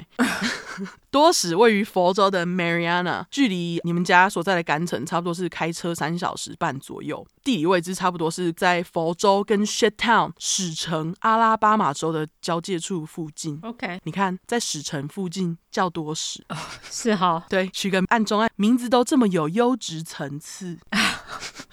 好好啊，称赞完我们回来。那为什么我会说多时的黑历史像屎一样？因为呢，多时有不少曾经在那边工作的相关人员呢，会虐待学生。嗯，尤其在一九五零到六零年代更是频繁，学校环境很差，更是不用说。二零零八年的时候，有一小群曾经被送去多时的人，就在网络上分享他们以前在多时幸存下来的经验，并且自称他们是 White House Boys 白屋男孩。哈，而所谓的白屋，指的就是当时位于多史校园里面的一座全白方形建筑物，也就是这些男孩们被多史员工们带去虐待的地方。嗯，除了肢体上的虐待，性虐待也有。虽然曾经有人反映过，但是几乎都没有什么改变。而且多史据说有一度还曾经是美国最大的青少年矫正中心。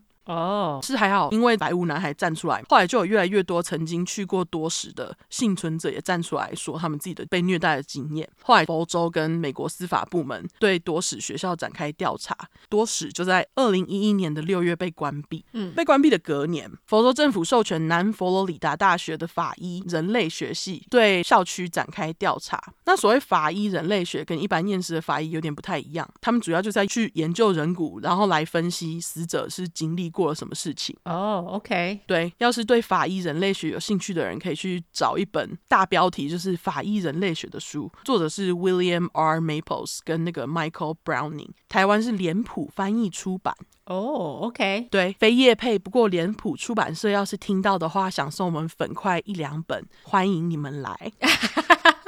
OK，对，回到南佛大调查多史的部分，我就简称这个法医人类学是人骨法医比较顺口。好，调查当年二零一二，人骨法医呢就在多史校区找到了十几具没有墓碑的尸体，陆陆续续又发现更多。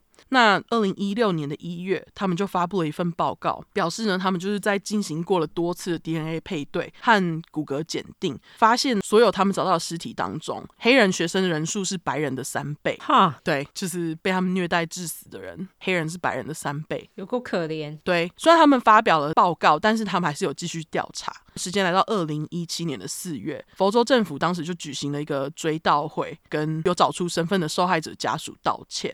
二零一八年，佛州就来了一个飓风 Michael。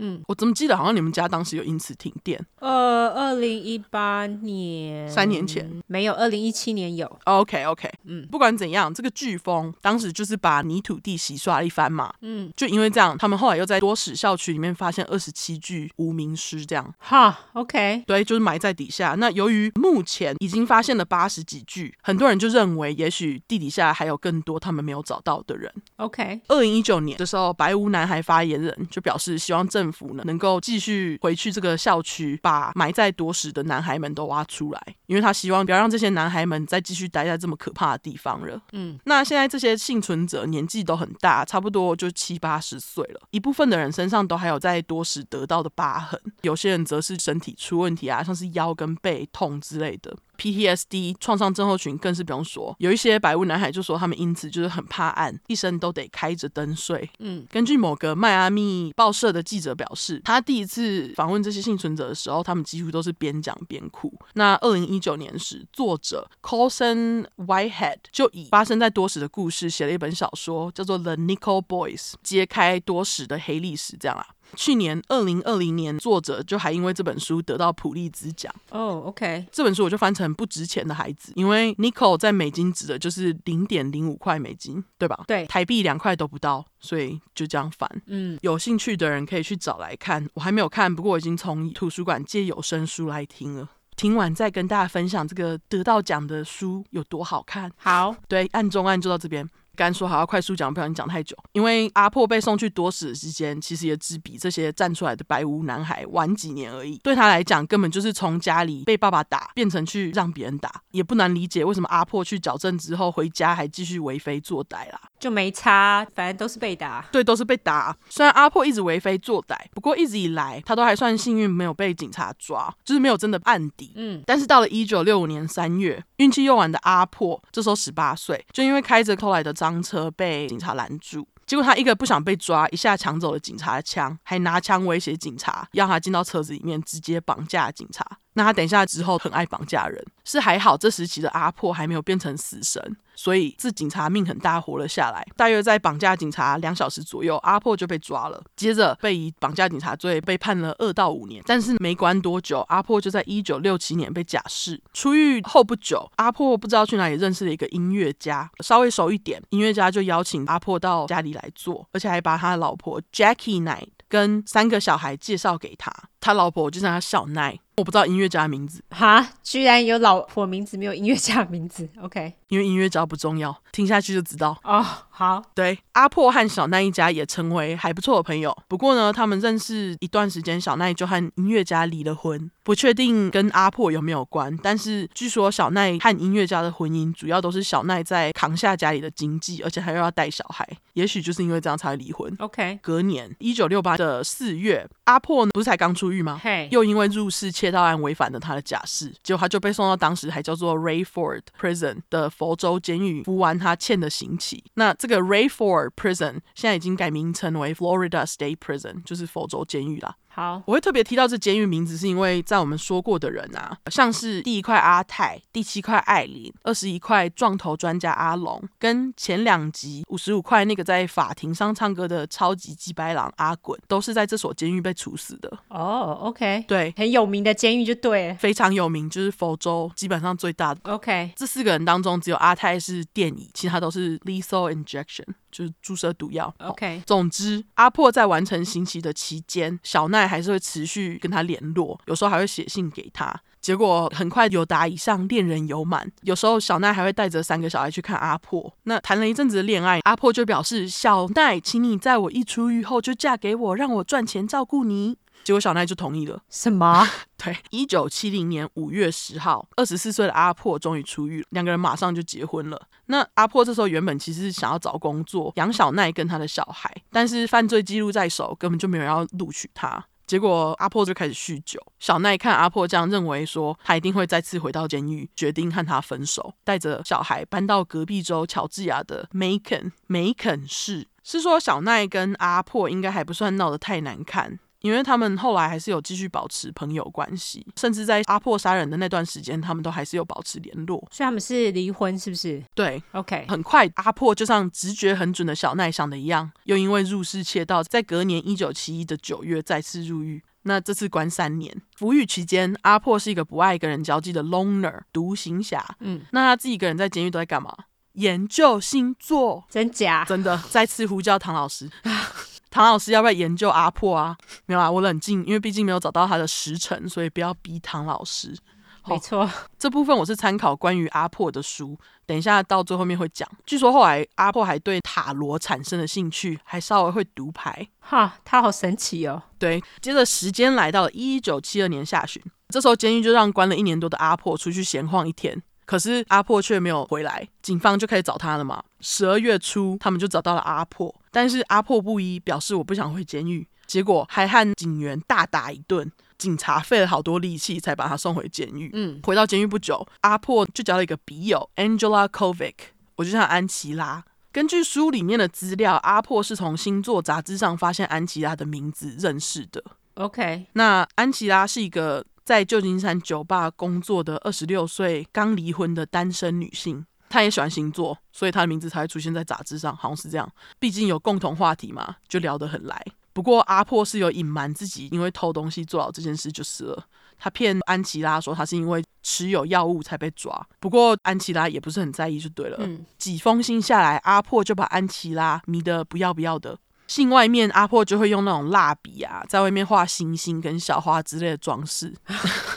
好，然后据说签名的时候，他会写 PJ，旁边画一个小恶魔。他怎么这么少女啊？没有，这没有 gender。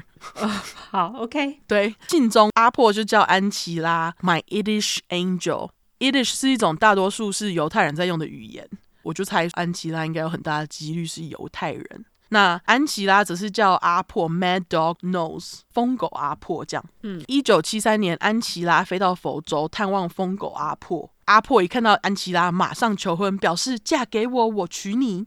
他真的很爱狱中求婚呢，非常爱。对，安琪拉竟然也是同意，然后还帮阿破在佛州请了一个叫做老登 Sheldon Yavets 的律师。还帮阿破筹律师费，这样安琪拉还用他的人脉帮阿破在旧金山找了一个他出狱之后可以做的工作，这整个就是阿破翻身最好的机会。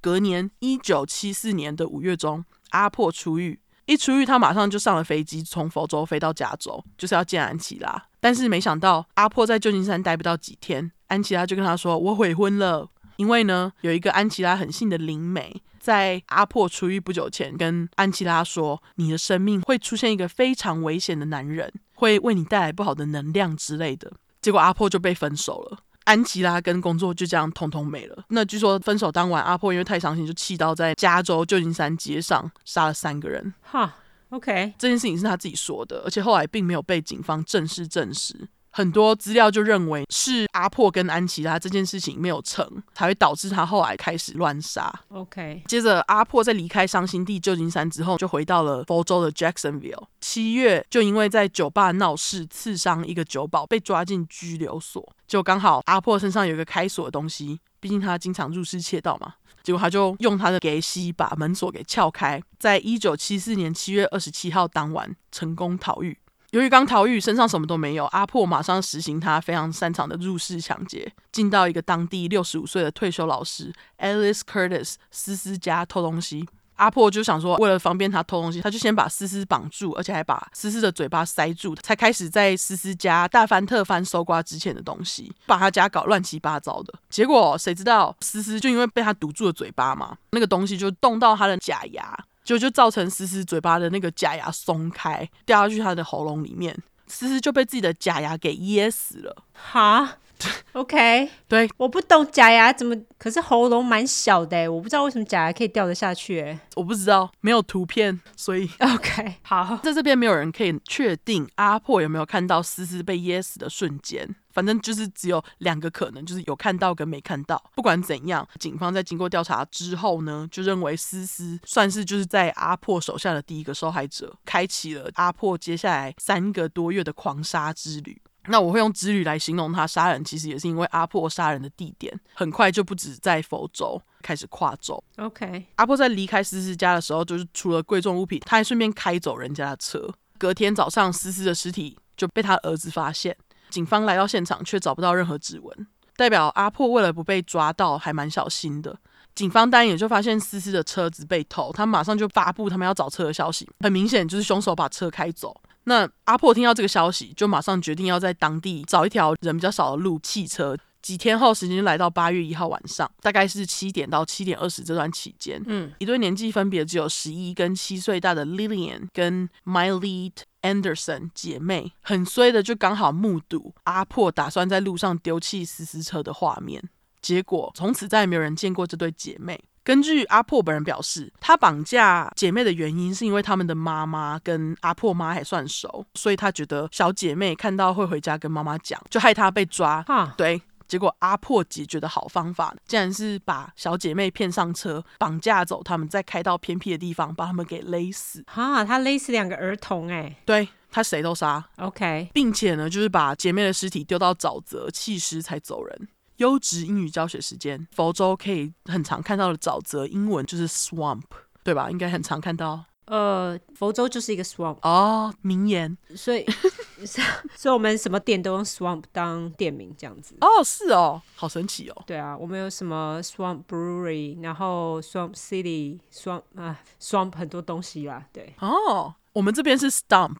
哦，stump 什么？tree 树。哦，对，我们是 stump town。OK，好，继续是说关于姐妹被阿破绑架跟弃尸这件事情，警方直到一九七五年。一月才因为证据才确认，只可惜当警方去找阿破说的沼泽，却什么都没有找到，直到现在这对小姐妹都还在失踪人口列表当中，好可怜哦。对。而且我觉得他们就是推算出姐妹被绑架时间的方法还算蛮心碎，因为他们就是回想当时到底是发生什么事。OK，因为那天晚上六点的时候，姐妹妈就带着三个小孩，其中一个跟她一起出门去探望生病的亲属。那原本她就想说，哎，老公应该会在七点回家，一个小时姐妹应该没事。当时妈妈就在差不多快七点的时候打电话问姐妹怎样，确认女儿们没事，妈妈就挂了电话。结果人算不如天算，因为那天他们的爸爸就因为工作的关系迟了二十分钟回家，结果他们就天人永隔了。哇，就是差那二十分钟哎。对，因为他就以为老公会在那时候回家，结果没有。OK，那八月二号，住在佛州 Jacksonville 附近海滩 Atlantic Beach 的四十九岁 Marjorie Howie 妈追被阿破用丝袜勒死，他一样就是把妈追家的现金跟值钱的东西带走。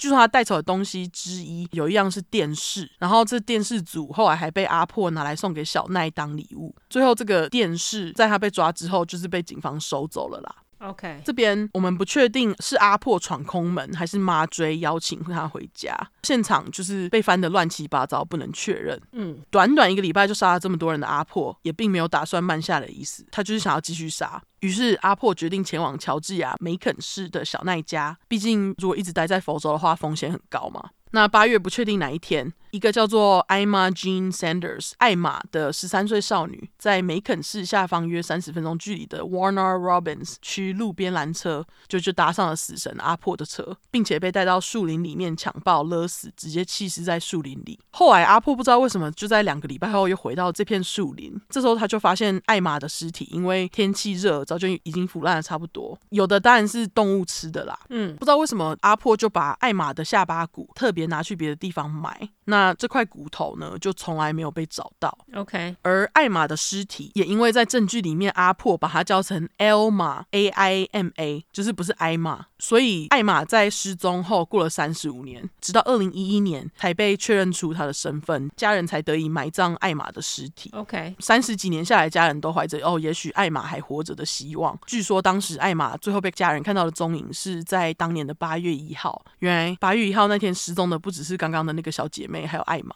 那天艾玛妈有事出门，请艾玛帮忙照顾妹妹，但是妈妈前脚一踏出去，艾玛就丢着妹妹和一群朋友出去玩，结果没想到艾玛就永远回不了家。嗯，后来在纪录片里面，艾玛的妈妈就说她很后悔那天丢了两个女儿出门，因为她觉得要她不出门，也许艾玛就不会跑出去玩，也就不会失踪了。嗯，时间来到八月二十三，钱快用完的阿破这时候就强闯一个位于梅肯市以西的城市 Musella，一个二十四岁单亲妈妈凯西 Kathy Sue Pierce 的家。凯西当时跟儿子一起在家，阿破一进门就马上要钱，凯西根本就吓死尖叫。嗯，阿破怕凯西尖叫害他被抓，又急又气，就直接把墙壁上的那种电话扯了下来，用电话线绕在凯西的脖子上，在凯西三岁的儿子面前把凯西给勒死。啊、够。衰对，接着他就把凯西的尸体拖到浴室的地板上，就把它丢在那里。接着才开始搜刮房子里面值钱的东西。接着他就离开了，把凯西三岁的儿子留在那边。啊、哦，看着自己死掉的妈妈，好可怜哦。对，那乔治亚警方后来有尝试想要问问看凯西的儿子看到了什么，但是他只有三岁，根本什么都讲不出来。嗯，接着阿破决定继续往北开到 Ohio 俄亥俄州。九月三号，他来到了一个叫做 Lima 的小镇，一间叫做 Scott Inn 的酒爸。就遇到了当时在俄亥俄州电力公司工作的三十二岁已婚之夫小威 William Bates。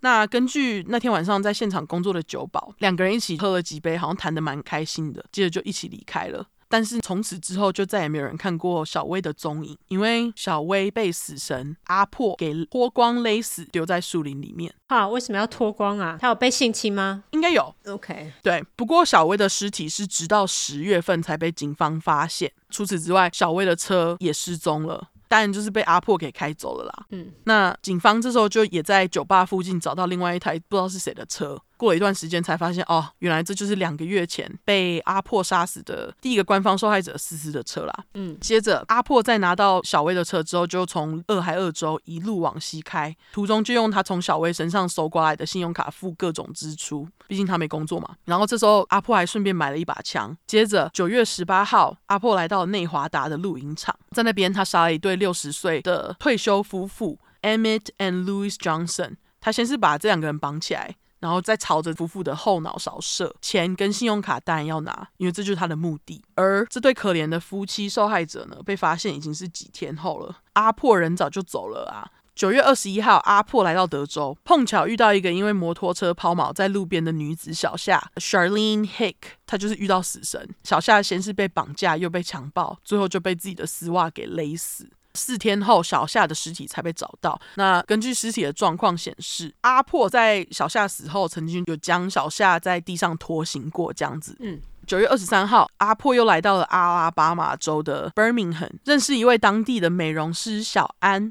Ann Dawson，这两个人就一起旅行了几天，途中都是小安付钱，所以不确定到底是小安自愿加入阿破，还是单纯被骗。嗯，因为九月二十九号，阿破就把小安杀了，把他弃尸在密西西比河中，再也没有人看过小安。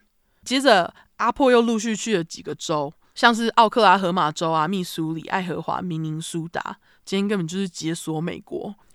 对，而且阿破真的是个母羊，我觉得他就是像那个星座神话故事里面的白羊一样狂冲，只是他就是把这个狂冲用在杀人。嗯，十月十六号，阿破来到了康州 Marlborough，随机选了一间房子敲门，应门的是一个单独在家的十六岁青少女 Dawn White。强行进门后，阿破把小当绑起来强暴，并且等到三十五岁的小当妈 Karen White 回家，对她做一样的事情，就是把她绑起来强暴。这样，接着阿破就用丝袜来勒。这对母女把两个人都杀了。OK，我不懂他的心态，为什么你一定要两个都强暴一次再杀？总之，阿破就在小当家大搜刮一番嘛，除了什么钱啊、珠宝之类的，还拿走几台唱片跟一台录音机，几张唱片哦，几张唱片跟一台录音机。两天后，阿破又在维吉尼亚州的小镇 Woodford 杀了一个单独在家的五十三岁妇人 Doris Harvey。我就叫他阿朵。事情发生是这样的，阿破一样是随机选门敲，强行进门，然后他就问阿朵说：“你们家有没有枪？”嗯，阿朵就说有，他就表示我的目的只有枪而已，拿到枪我就会走人。结果阿朵就相信他，照做，带着阿破到她丈夫放枪的地方。阿破拿到枪，不但没走人，还直接拿着阿朵丈夫的枪，对着阿朵的头近距离开枪，当然就当场死亡了。在离开之前，阿破就把刚刚用来杀死阿朵的枪放在他的身边才走。在这边他也还算谨慎，没有忘记把指纹擦掉。所以他进去只是为了杀人，也不是为了枪，不是。他就是要杀哦、oh，OK，好。接着带我们解锁美国的阿破，终于回到了佛州。他也是不浪费时间，很快就在佛州的小群岛 Key West 载上一对想要搭便车到迈阿密的情侣。那见到谁就想杀谁的阿破，原本计划要把情侣带去偏僻的地方，再把他们做掉，这样。但是开到一半，阿破就因为交通违规被警察拦了下来。那警察不知道他们是谁嘛，所以就让他们走了。阿破也因为刚刚跟警察讲过话，就决定要小心一点，因为毕竟警察就看过情侣的脸了嘛。嗯，他就直接把情侣载到迈阿密，就放他们走了。命很大，因为警察活了下来。那原本想杀人的阿破，现在没人可杀，可能突然很闲，就开车去找之前安琪拉帮他找的律师老登。嗯，没有啊，很闲是我乱讲的啦。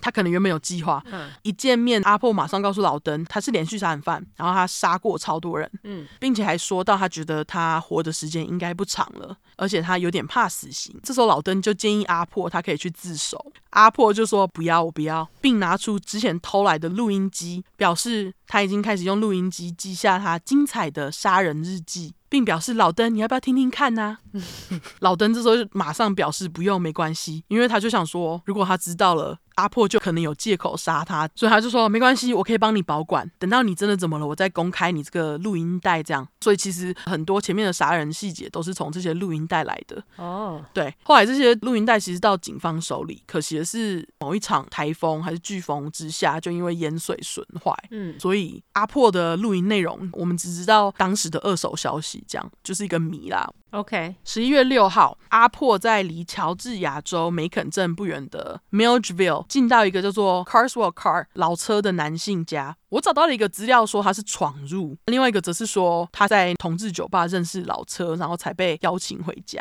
反正就是有两个说法。嗯，不管怎样，阿破就是进到老车的家了。那天晚上，老车老婆在上夜班，只有老车跟女儿小贝 Amanda Bescar 在家。结果这两个在家的人就很衰的被阿破给杀了。阿破其实就跟之前一样的 SOP，就是把人家家里搞得乱七八糟，就是拿走想要的才满意的离开。而且他走之前还不忘把老车的车也开走。OK。隔天早上上完晚班回家的老车妻一开门就发现了命案现场，有够惨。熬夜上班回家，不止发现家人都死了，东西还被偷，超衰。你能想象吗？上完夜班，对啊，还无法休息。对，很快的警方当然就来到现场嘛。他们就发现老车跟小贝两个人的手都被反绑在身后，小贝是被丝袜给勒死的。根据维基百科表示，阿破在勒死小贝之后，有试图想对他 necrophilia。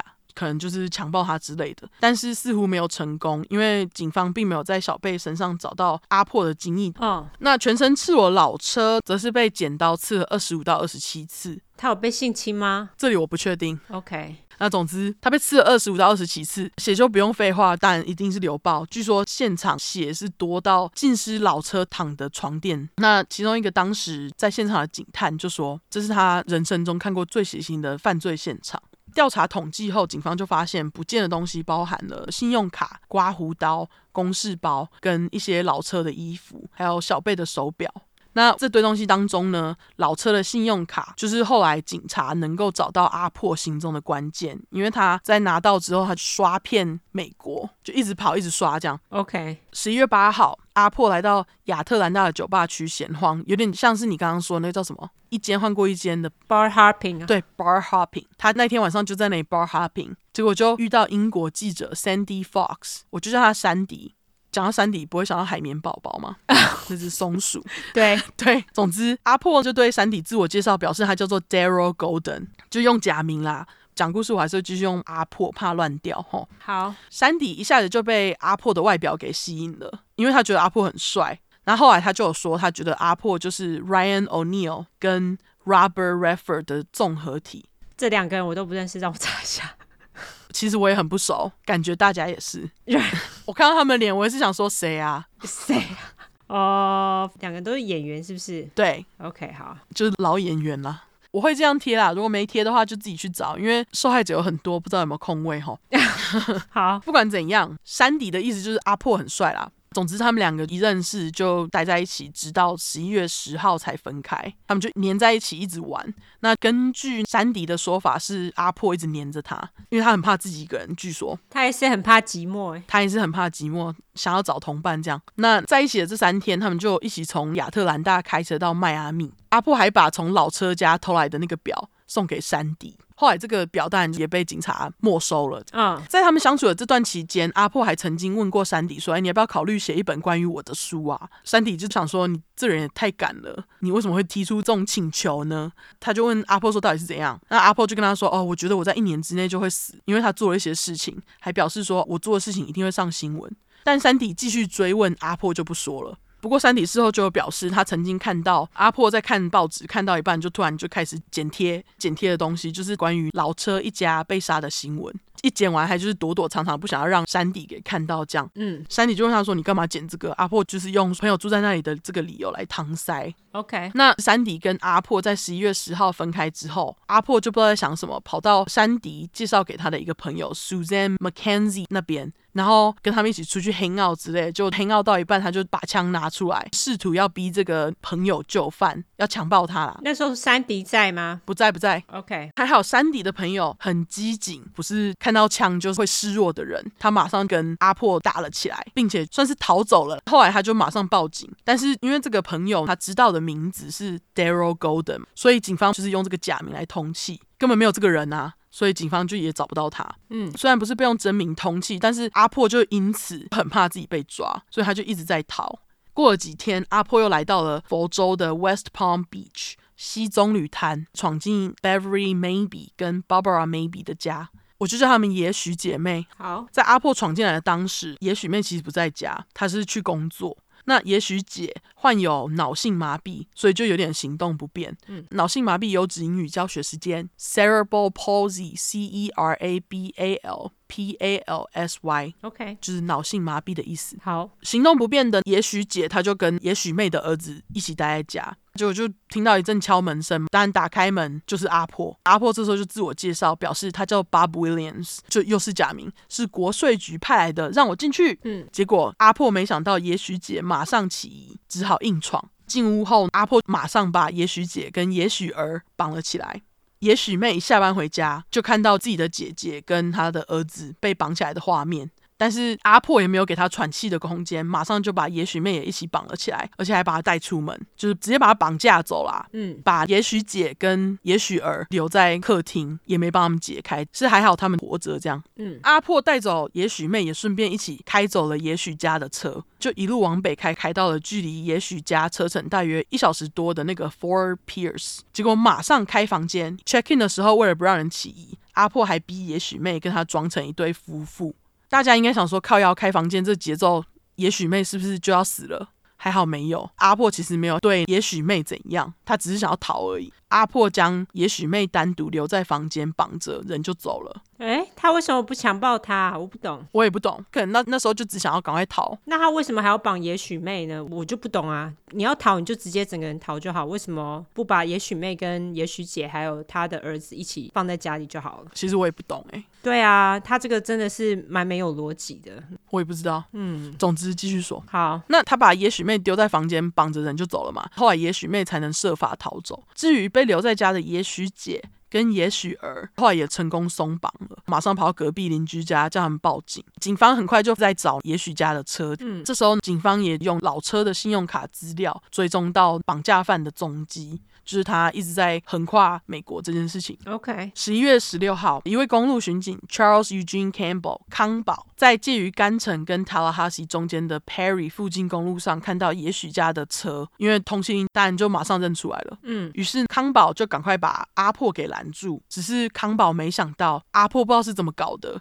竟然就把康宝的手枪给抢走。而且还反压制着他。嗯，接着还用手铐把康宝铐住，逼康宝坐进警车的后座，开着警车继续逃。就真的很不想被抓啦。嗯，开了一下子，阿波就觉得，哎、欸，这警车实在太引人注目了。结果就把警笛打开，找了一台他觉得不是这么显眼的车。结果很衰的 James Mayer 詹姆就被拦下来了，车也被抢，手还被阿破用手铐铐起来。OK，换车之后，阿破就逼着康宝跟詹姆两个人坐到车子的后座。他为什么要带着那个警察啊？因为他觉得这是他的人质，他就可以威胁，然后逃跑之类的。我也不知道他在想什么。OK，接着阿破继续往北开，前往乔治亚州 Pulaski County 的一个偏僻森林，并将康宝跟詹姆拖出来，靠在树上。结果他也没有要放他们走的意思，直接朝着他们的头近距离开枪，超衰的康宝跟詹姆就这样死了。OK，是还好，在阿破杀死他们之前，他们曾经有到一个加油站买烟。店员当时其实就有看到巡警康宝坐在名车后座，就觉得很奇怪。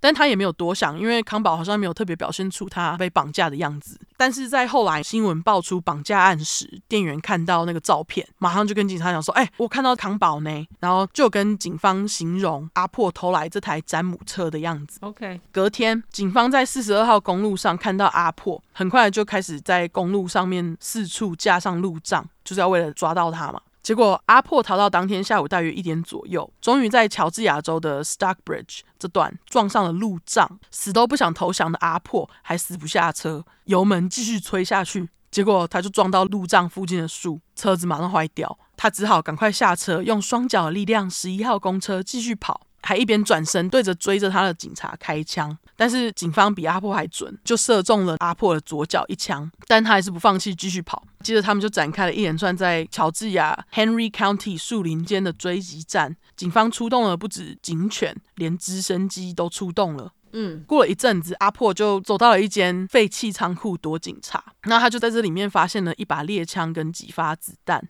阿破整个见猎欣喜，带着猎枪走出仓库，试图拿枪挟持，就是附近的那个猎人大大阿克。David Clark，这个阿克曾经参加过越战，是一个退休军人。嗯，那阿破一走出门就举着猎枪，试图想要威胁阿克，让他当人质嘛。然后阿克当然就想要反抗，结果就在阿破对着阿克扣下扳机的时候，猎枪不知道是卡弹还是怎样，就没发出去。嗯，阿克才得以反制服阿破，这样子真的是还好。对，那也就在阿克的帮忙之下，警方终于逮捕阿破，结束了阿破几个月下来遍布美国的狂欢乱杀。就是 spree killing，嗯，接着阿破被送到梅肯市警局，警方就以当时确定的七项谋杀指控阿破。由于当时他们其实还没有找到康宝跟詹姆，警方还稍微乐观的觉得，诶，也许这两个人还活着。但是在十一月二十一号的时候，就有一位猎人发现康宝跟詹姆的尸体，警察才终于知道，哦，他们死了。OK，当警方侦讯阿破时啊，阿破什么都不说。一开始他的律师老登还以就是他和客户之间的那种秘密协定为理由，拒绝交出录音带。嗯，后来老登就被警察以藐视法庭把他关起来。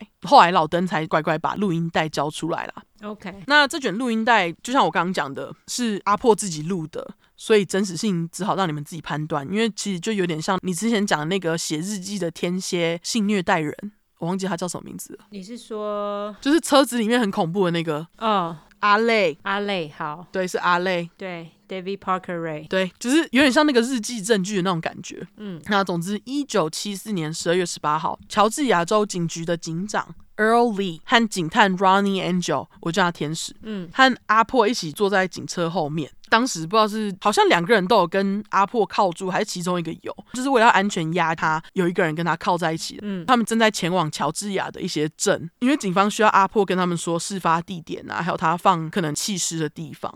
嗯，另外一个资料只是说阿破是在被送往监狱。不管怎样，三个人就在车上。途中呢，阿破就趁着机会用他事先藏好的回纹针，偷偷把他那一端的手铐打开，试图想要抢走警长的枪，而且还让他成功了。但警长跟天使警探就在后座在那一阵搏斗，这样不到几分钟，天使警探就为了自保，对着阿破的胸口开了三枪。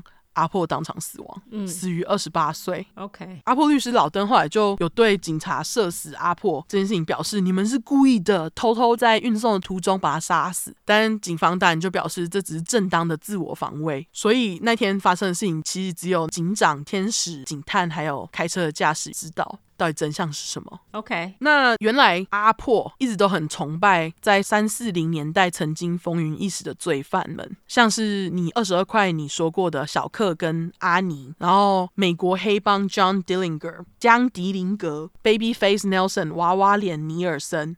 这几组人都有一个共同点，就是在犯下了一系列的罪之后，和警方追逐战，然后被打死，就因此而变得非常有名。这样子，嗯，那这其实也是阿破一直以来想要的死法，因为他很怕死刑，而且他觉得如果他跟警方追逐战被打死的话，他也可以跟这些人一样变得很有名。OK，那其实他想要成为有名罪犯的事情呢，他之前去找老登的时候，他就有提过。哦，oh. 但是阿破想要以杀人这件事情成名，最后就是没有像他想要的一样，因为后来就出现了那个。个凶残的阿泰嘛，哦，oh, 所以阿泰在他后面，OK，对，right away。那虽然阿破没有像他想的一样成名，不过呢，曾经和他相处三天的女作家珊迪也真的向阿破要求了，写了关于他的书。可是阿破有跟他讲他杀人的事情吗？没有，可能是参考录音带。OK，对，那他主要是有去找小奈跟安琪拉去问说他们当时的事情，这样子。OK，珊迪在一九七七年先是出版了《爱上连续杀人犯》。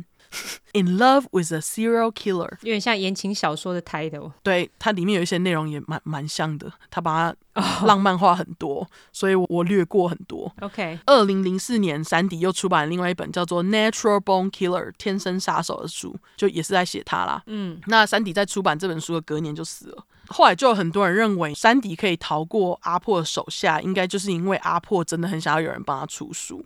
因为据说他在跟珊迪的谈话当中，他曾经有讲过说，哦，这样的话之后他死掉，版税就可以给他妈了。给谁的妈妈？阿珀妈妈？对对对，就可以给他自己的妈妈。可是他不知道，就是后来会有那个 Son of Sam Law。那后来另一本由作者 Jack Smith 写的《The Casanova Killer: The Life of Serial Killer Paul John Knowles》也在二零一五年出版。我就翻成《卡沙诺瓦杀手：连续杀人犯阿破的一生》。那这些书有非常多细节，里面有超多八卦。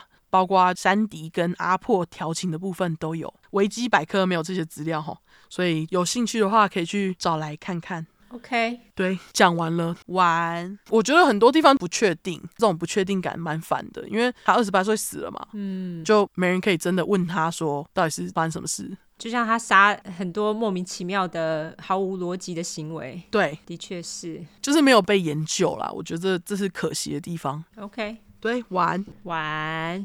好，那我们最后就来聊一下我们的买枪跟射击经验嘛。对，你先说。哦，我们现在讲买枪好了。好啊。其实佛州买枪蛮容易的啊，因为大家都有枪。哦。尤其是私底下交易的话，超简单。是哦。私底下交易根本不需要什么文件，什么都不要啊，就把枪给他，付钱就好。好像是这样，对对对。对啊，除非如果那把枪有注册的话，你可以自己去改注册的名字，就这样。可是，如果你是去枪店买枪的话，他们会先做背景调查，然后枪要先扣留五到七天吧。哈哈，你们要哦？对啊，你们不用哦。没有哎、欸，当场就拿了。哎呀，你们当场就拿了。对，他们不做背景调查，他们有做啊，但是当场就出来了、啊。我们没有哎、欸，我们要扣五到七天，然后背景调查完之后，他们才会给我们。啊，我们这边背景调查都是马上的哎、欸，我不知道为什么要扣五到七天，你们比较随便。你们要多付钱吗？就是做背景调查。不用付钱啊！哦，我们要付钱啊，难怪快。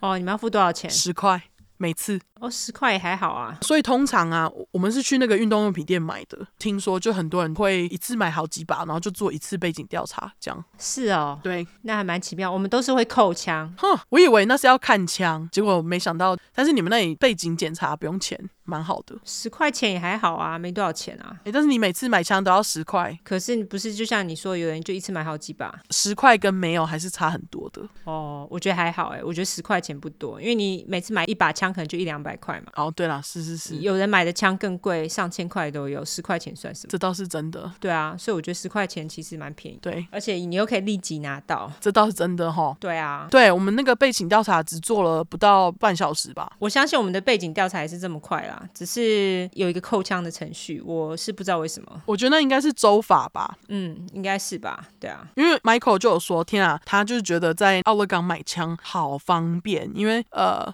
加州很难买吧？对对，他说加州也是像佛州这样要扣枪哦，然后他觉得那个 wait 很烦，不像这边可以当天买枪当天拿到哦。对，可是我觉得这个 wait 倒是还好，佛州还是一堆人有枪啊。加州比较不好买枪是因为要等的时间吗？因为我觉得加州好像对枪支的法律比较严格一点呢。如果在加州有买枪的人，欢迎来分享一下。对，分享那边的法律。但是我们这边就是很简单，而且我发现去运动用品店买枪的时候啊，几乎每一个在那里买的人都会买步枪。哎，为什么？我不懂。我以为大家会买手枪，结果每一个排队的人几乎都是哎，我要那一把步枪。然后每个人买的东西都不知道是在比什么大把的。哦，是哦，对，为什么买步枪有什么原因吗？是要打猎吗？还是怎样？应该是可以打猎，然后可能也有觉得很帅吧。我也不知道哈，OK，因为其实，在我老公他们觉得步枪跟手枪比起来，手枪比较可怕。对对，因为手枪直接上膛，有的手枪可以连续发射。没错，就像我的。对，所以他觉得手枪其实比那种什么步枪、来福枪都还要可怕。对，但是我发现这边的人很爱，就是越买越大支越好。我搞不懂，我我也不大懂。因为我们其实这边买手枪的人很多，买步枪的人很少吗，比较没有看过。他们喜欢买的枪也不是步枪，他们喜欢买散弹枪。哦，大把的话，他们比较喜欢买散弹枪。您说 shotgun 吗？对，shotgun。OK，我们家有一把 shotgun。哦，你们也有买 shotgun？我们没有买，是 Michael 的爷爷给他的。哦，OK，那你们有去使用看看吗？有，超可怕。他妈！我现在知道子弹怎么运作了，干，超可怕！因为我们开车跑去山上就是练射击。嗯，因为最近不是万圣节啊，然后季节的关系，很多南瓜嘛。对，超多人就是把南瓜带上去射南瓜，可怜的南瓜。结果那里就有剩下的南瓜，Michael 就拿散弹枪去打那个南瓜，就南瓜真的就是被炸空。哦，是哦，对，就真的是像那个之前不知道哪一集讲到的，就是射头头会爆炸那种。哦，他爷爷留给他的枪还蛮恐怖的，因为像他们他家里留给他的枪都是那种什么二十二厘米的松鼠枪。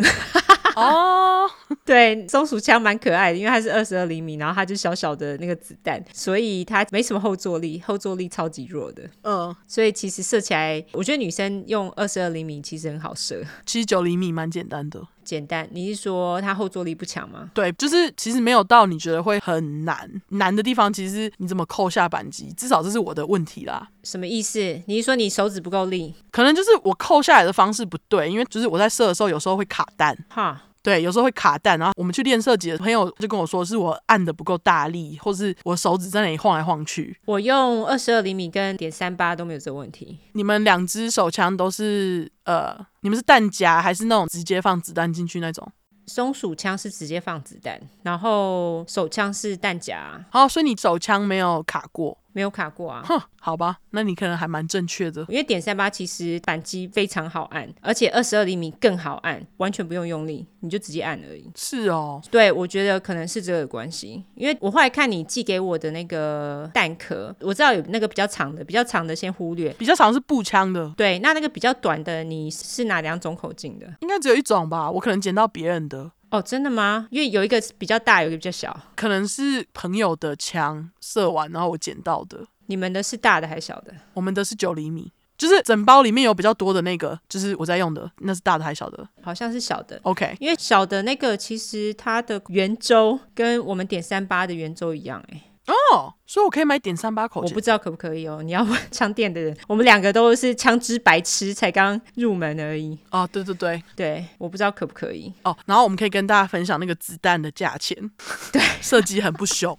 很贵，对，我们两个的枪练习起来真的是有够他妈贵，嗯，因为九厘米，如果你不在网络上买的话，现场买的话就是五十 cent 一颗，你练一次练个一百发，这样就多少钱了？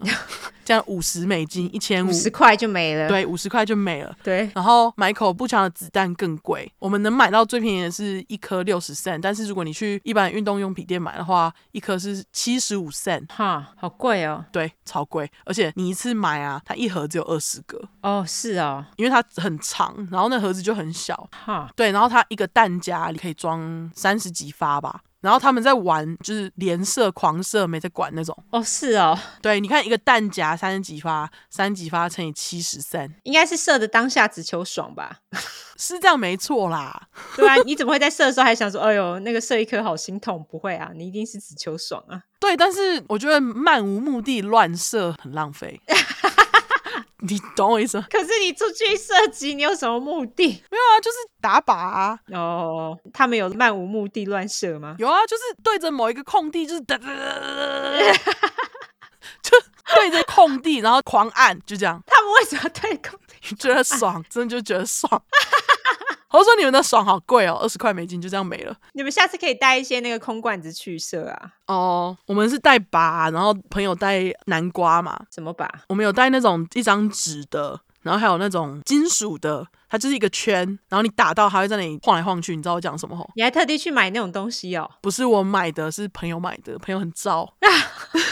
我们根本就随便拿一个什么啤酒罐，然后放在那边就随便乱射了，好不好？我们没有地方可以放啤酒罐，因为我们去那个山上根本就是什么都没有。哦，就一片空地这样子。对，它是一片泥土地这样子。哦，只有那种你知道山壁的边缘可以射，我们都射山壁边缘，然后那个山壁就坑坑洞洞。因为我们是去他们他一个朋友家，然后他那个朋友就是有特地弄了一根木头，然后那个木头上面就套一根铁桶，就倒挂铁桶，我们就射那个铁桶，嗯，所以那个铁桶就是比较不会掉嘛。但是他真的就是超级多洞的，我们都是这样子。至少你还可以去朋友家。我们那一次去山上是靠朋友才上到那里去。哦，为何？因为他们家有卡车。哦，他是普通车子开不上去，是不是？对。哦，OK。对，需要那种大轮胎卡车。而且我跟 Michael 两个人就坐完那次车，两个回家身体都痛了超久。很颠簸，是不是？很颠簸，就是 off roading。off roading 一直碰撞吗？对，因为那个路真的就坑坑巴巴的那种山坡路。很远吗？啊，那段路持续了二十分钟吧，还是十五分钟？我不知道，好久啊，屁股很痛哦。对，而且我们还有一段就是卡车差点上不去。啊！我那时候心里就在想说，我不要卡在这里。你们为什么要去那种偏僻的地方啊？因为不是我们开车啊。哦，了解。因为我们就只是去他们仨朋友家，然后因为像佛州有一些人，他们住的地方很大一块地。如果你住郊区一点的话，其实地蛮便宜。对，所以你就可以去那些郊区射枪。他其中一个朋友就是这样，他那个朋友家就是在森林里面。哦，所以我们就是去他家射枪，不用经过那种颠簸的山路。我们这里没有这么多偏僻的森林，就是没有人的森林。Oh. 这边住的比较密集，oh. 所以必须开超久的车。哦，oh. 那上次我跟 Michael 自己去的时候，我们没有上到那里，因为我们车根本就过不去。我们在那个入口处就停了。嗯，oh. 入口处就是一个充满树的地方。哦、oh，OK，对，然后那里的树就有些树还被射断了啊，真的假的？对，就是被练习到就断掉，这样很可怕。所以那边其实是蛮多人会去练习射击的地方。对，因为那地方很偏僻，oh. 是一个山。哦，oh, 了解。对，而且我们去那个地方还蛮神奇的，因为那里有。四个吧，算是有四个点，然后就在那片山上面，然后你就可以看到，就是很多人在那里射。我们那天去就有四组人，所以那个是不成文的规定，就是都在那四个点吗？不成文的规定就是你想要免费射击，就是上那座山，这样对，没错。哦、oh，OK，了解。对，而且就是有些人啊。因为蛋壳是铜嘛，对，黄铜，对，可以换钱，所以就有人啊会在周末的时候，下午五六点跑上去捡大家练习完留下来的蛋壳，拿去卖钱。哦，那要很多哎、欸，很多很多才会卖到讨价钱。哦，我们那个在我们上山的朋友，他根本就是没在开玩笑的事，而且他什么都不捡。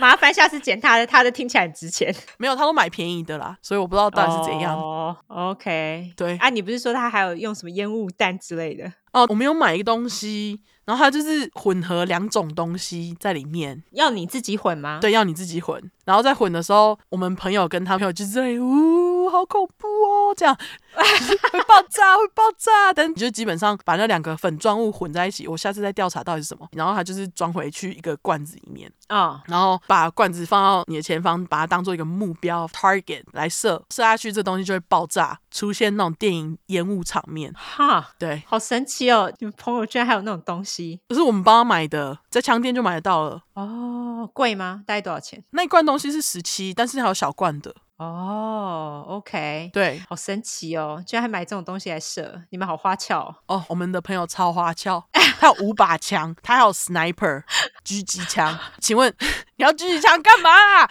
对，试问你一个老百姓要狙击枪到底做什么？你们那边都爱买大枪，我都不知道你们那边到底是怎样，每个人都想要成为 sniper，是不是？而且我跟你讲，我那个朋友还跟我们说，war is coming，就是我们之前讲的有一些那个杀人犯是那种什么呃，survivor 什么的吗？类似 survivor，呃，他们就是喜欢那种野外求生的那种人。哦，他的确是，他的确是。然后他就借我他的枪，他本来还要借我他那个 sniper，我说呃，我不敢用。好，我也想用看呢。我觉得感觉在你们 Oregon 还蛮多像这样子的人，所以他们都买大枪，好像也可以理解。Michael 还有一个朋友，他是自己买零件回来组组组组成一把枪，哎，靠腰，真的假的？这样合法吗？合法啊，是组成步枪啊。哦，你的意思说他那个零件本来就是合法给人家买，然后组成枪的？对，你只是组成你自己想要的样子。OK OK，了解。然后 Michael 跟我说，他觉得会有那么多人爱步枪，是因为你知道步枪其实你可以 customize，就是克制。哦，原来是这样子啊。对，但是每个克制都要钱。一定的啊。你知道 sniper 狙击枪的那个看照镜，就是它架在上面，你可以看到。那个叫什么东西啊？放大镜吗？有点类似望远镜的东西吧，瞄准的那种目标望远镜。对，你知道那一根东西要多少钱吗？多少钱？三百美金。靠背哦，有够贵。哎、欸，等一下，不对不对，五百五百，对不起，五百。哦，有够贵耶。对，那那个跟你瞄不瞄准有没有关系？就例如说，你用那个来看，例如说比较贵的是会瞄的比较准吗？这我倒是不知道哎，可能就是要看 review。五百块也太贵了吧？对啊，他就说他一支狙击枪配件，加上那个枪就整把就一千五百美金，高腰哦。对，他借我试用他的枪，干超好用，九厘米，超好射。我就跟他说，天啊，好顺哦。然后他就跟我说，哦，这把一千。我就说 OK，有够靠腰贵耶。对，可是我记得我那时候去买枪的时候，正好是去年疫情刚开始没多久。对，然后其实那时候美国的，应该说佛州啦，我们佛州的枪店的枪几乎都抢光，因为大家都觉得世界末日要来临之类的。对，其实那时候阿汤也很想买九厘米，之所以买点三八，是因为九厘米已经卖光了。是哦，对，应该说九厘米的手枪都已经卖光了，大部分的散弹枪跟大枪也几乎都卖光了。哦，是哦，所以我们才买了点三八。对，哦，很扯哦。原来去年这么这么 low，因为去年我们完全没有想要考虑买枪，然后今年我们去枪店几乎他们都有货哎。对啊，因为今年应该都已经都已经买完了。对，就去年该买的人都已经买了，然后今年比较没有像去年那么抢手。对，哦、去年的枪店那时候就是你进店里一次只能几个人嘛，然后那时候哇，店外超多人在等，而且买枪的人超多，枪店就是说他们忙到一个不行。哦，对对，而且连九厘米的子弹都卖光了。现在子弹其实很难买哦。为什么？我们朋友是说，因为现在很多人都觉得哦，可能就是要打仗了，所以大家都在那里囤子弹。跟谁打仗？好像 China 吧，China，真假啊？对，我就讲 China 好笑。哦，真的哦，好好神奇哦。对，然后如果你想要便宜的 ammo 的话，就是上 cheapammo.com。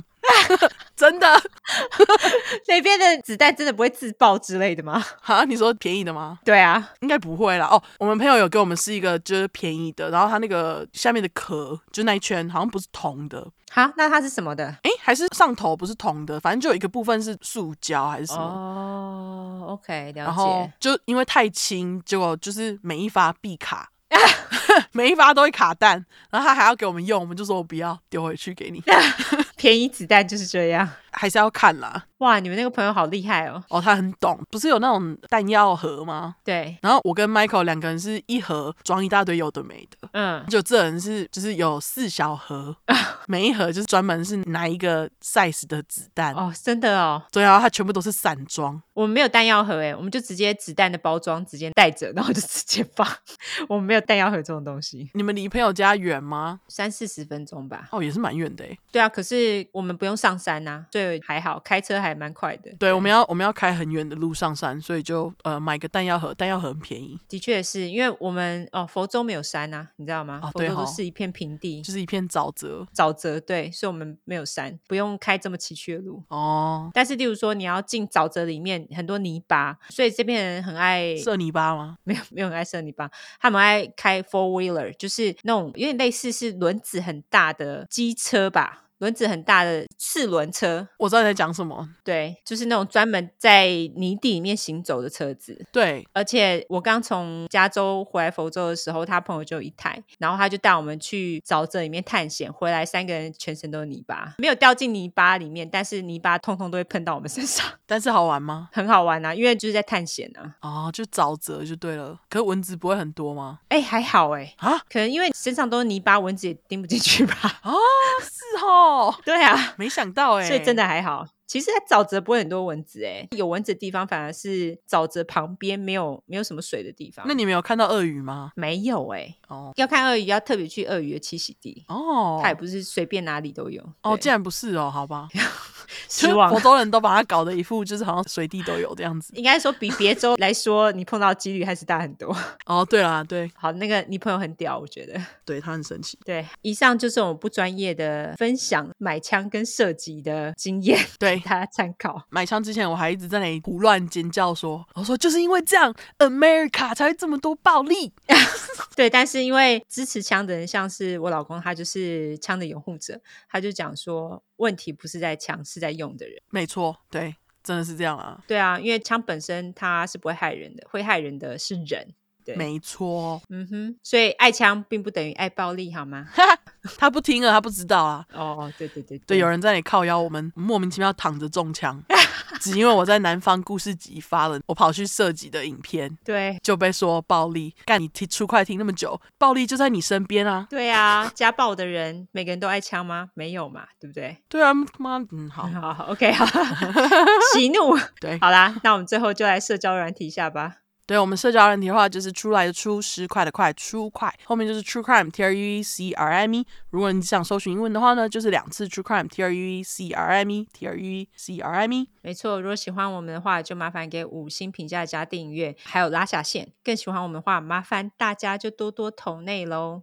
对对，没错，对我们还有那个贴纸买一下哦。哦，对对对，我们现在贴纸，我们 T 恤还剩下一点点嘛，对不对？对，T 恤剩不到五件。对，但因为那个 size 有点大，我理解。对，我知道 XXL。对 对，如果那个大家家里有体型比较高大的人就可以穿，好不好？或者就是想要穿 oversize，欢迎哈。没错，好啦，那就这样子哦，大家再会啦，拜拜，拜拜。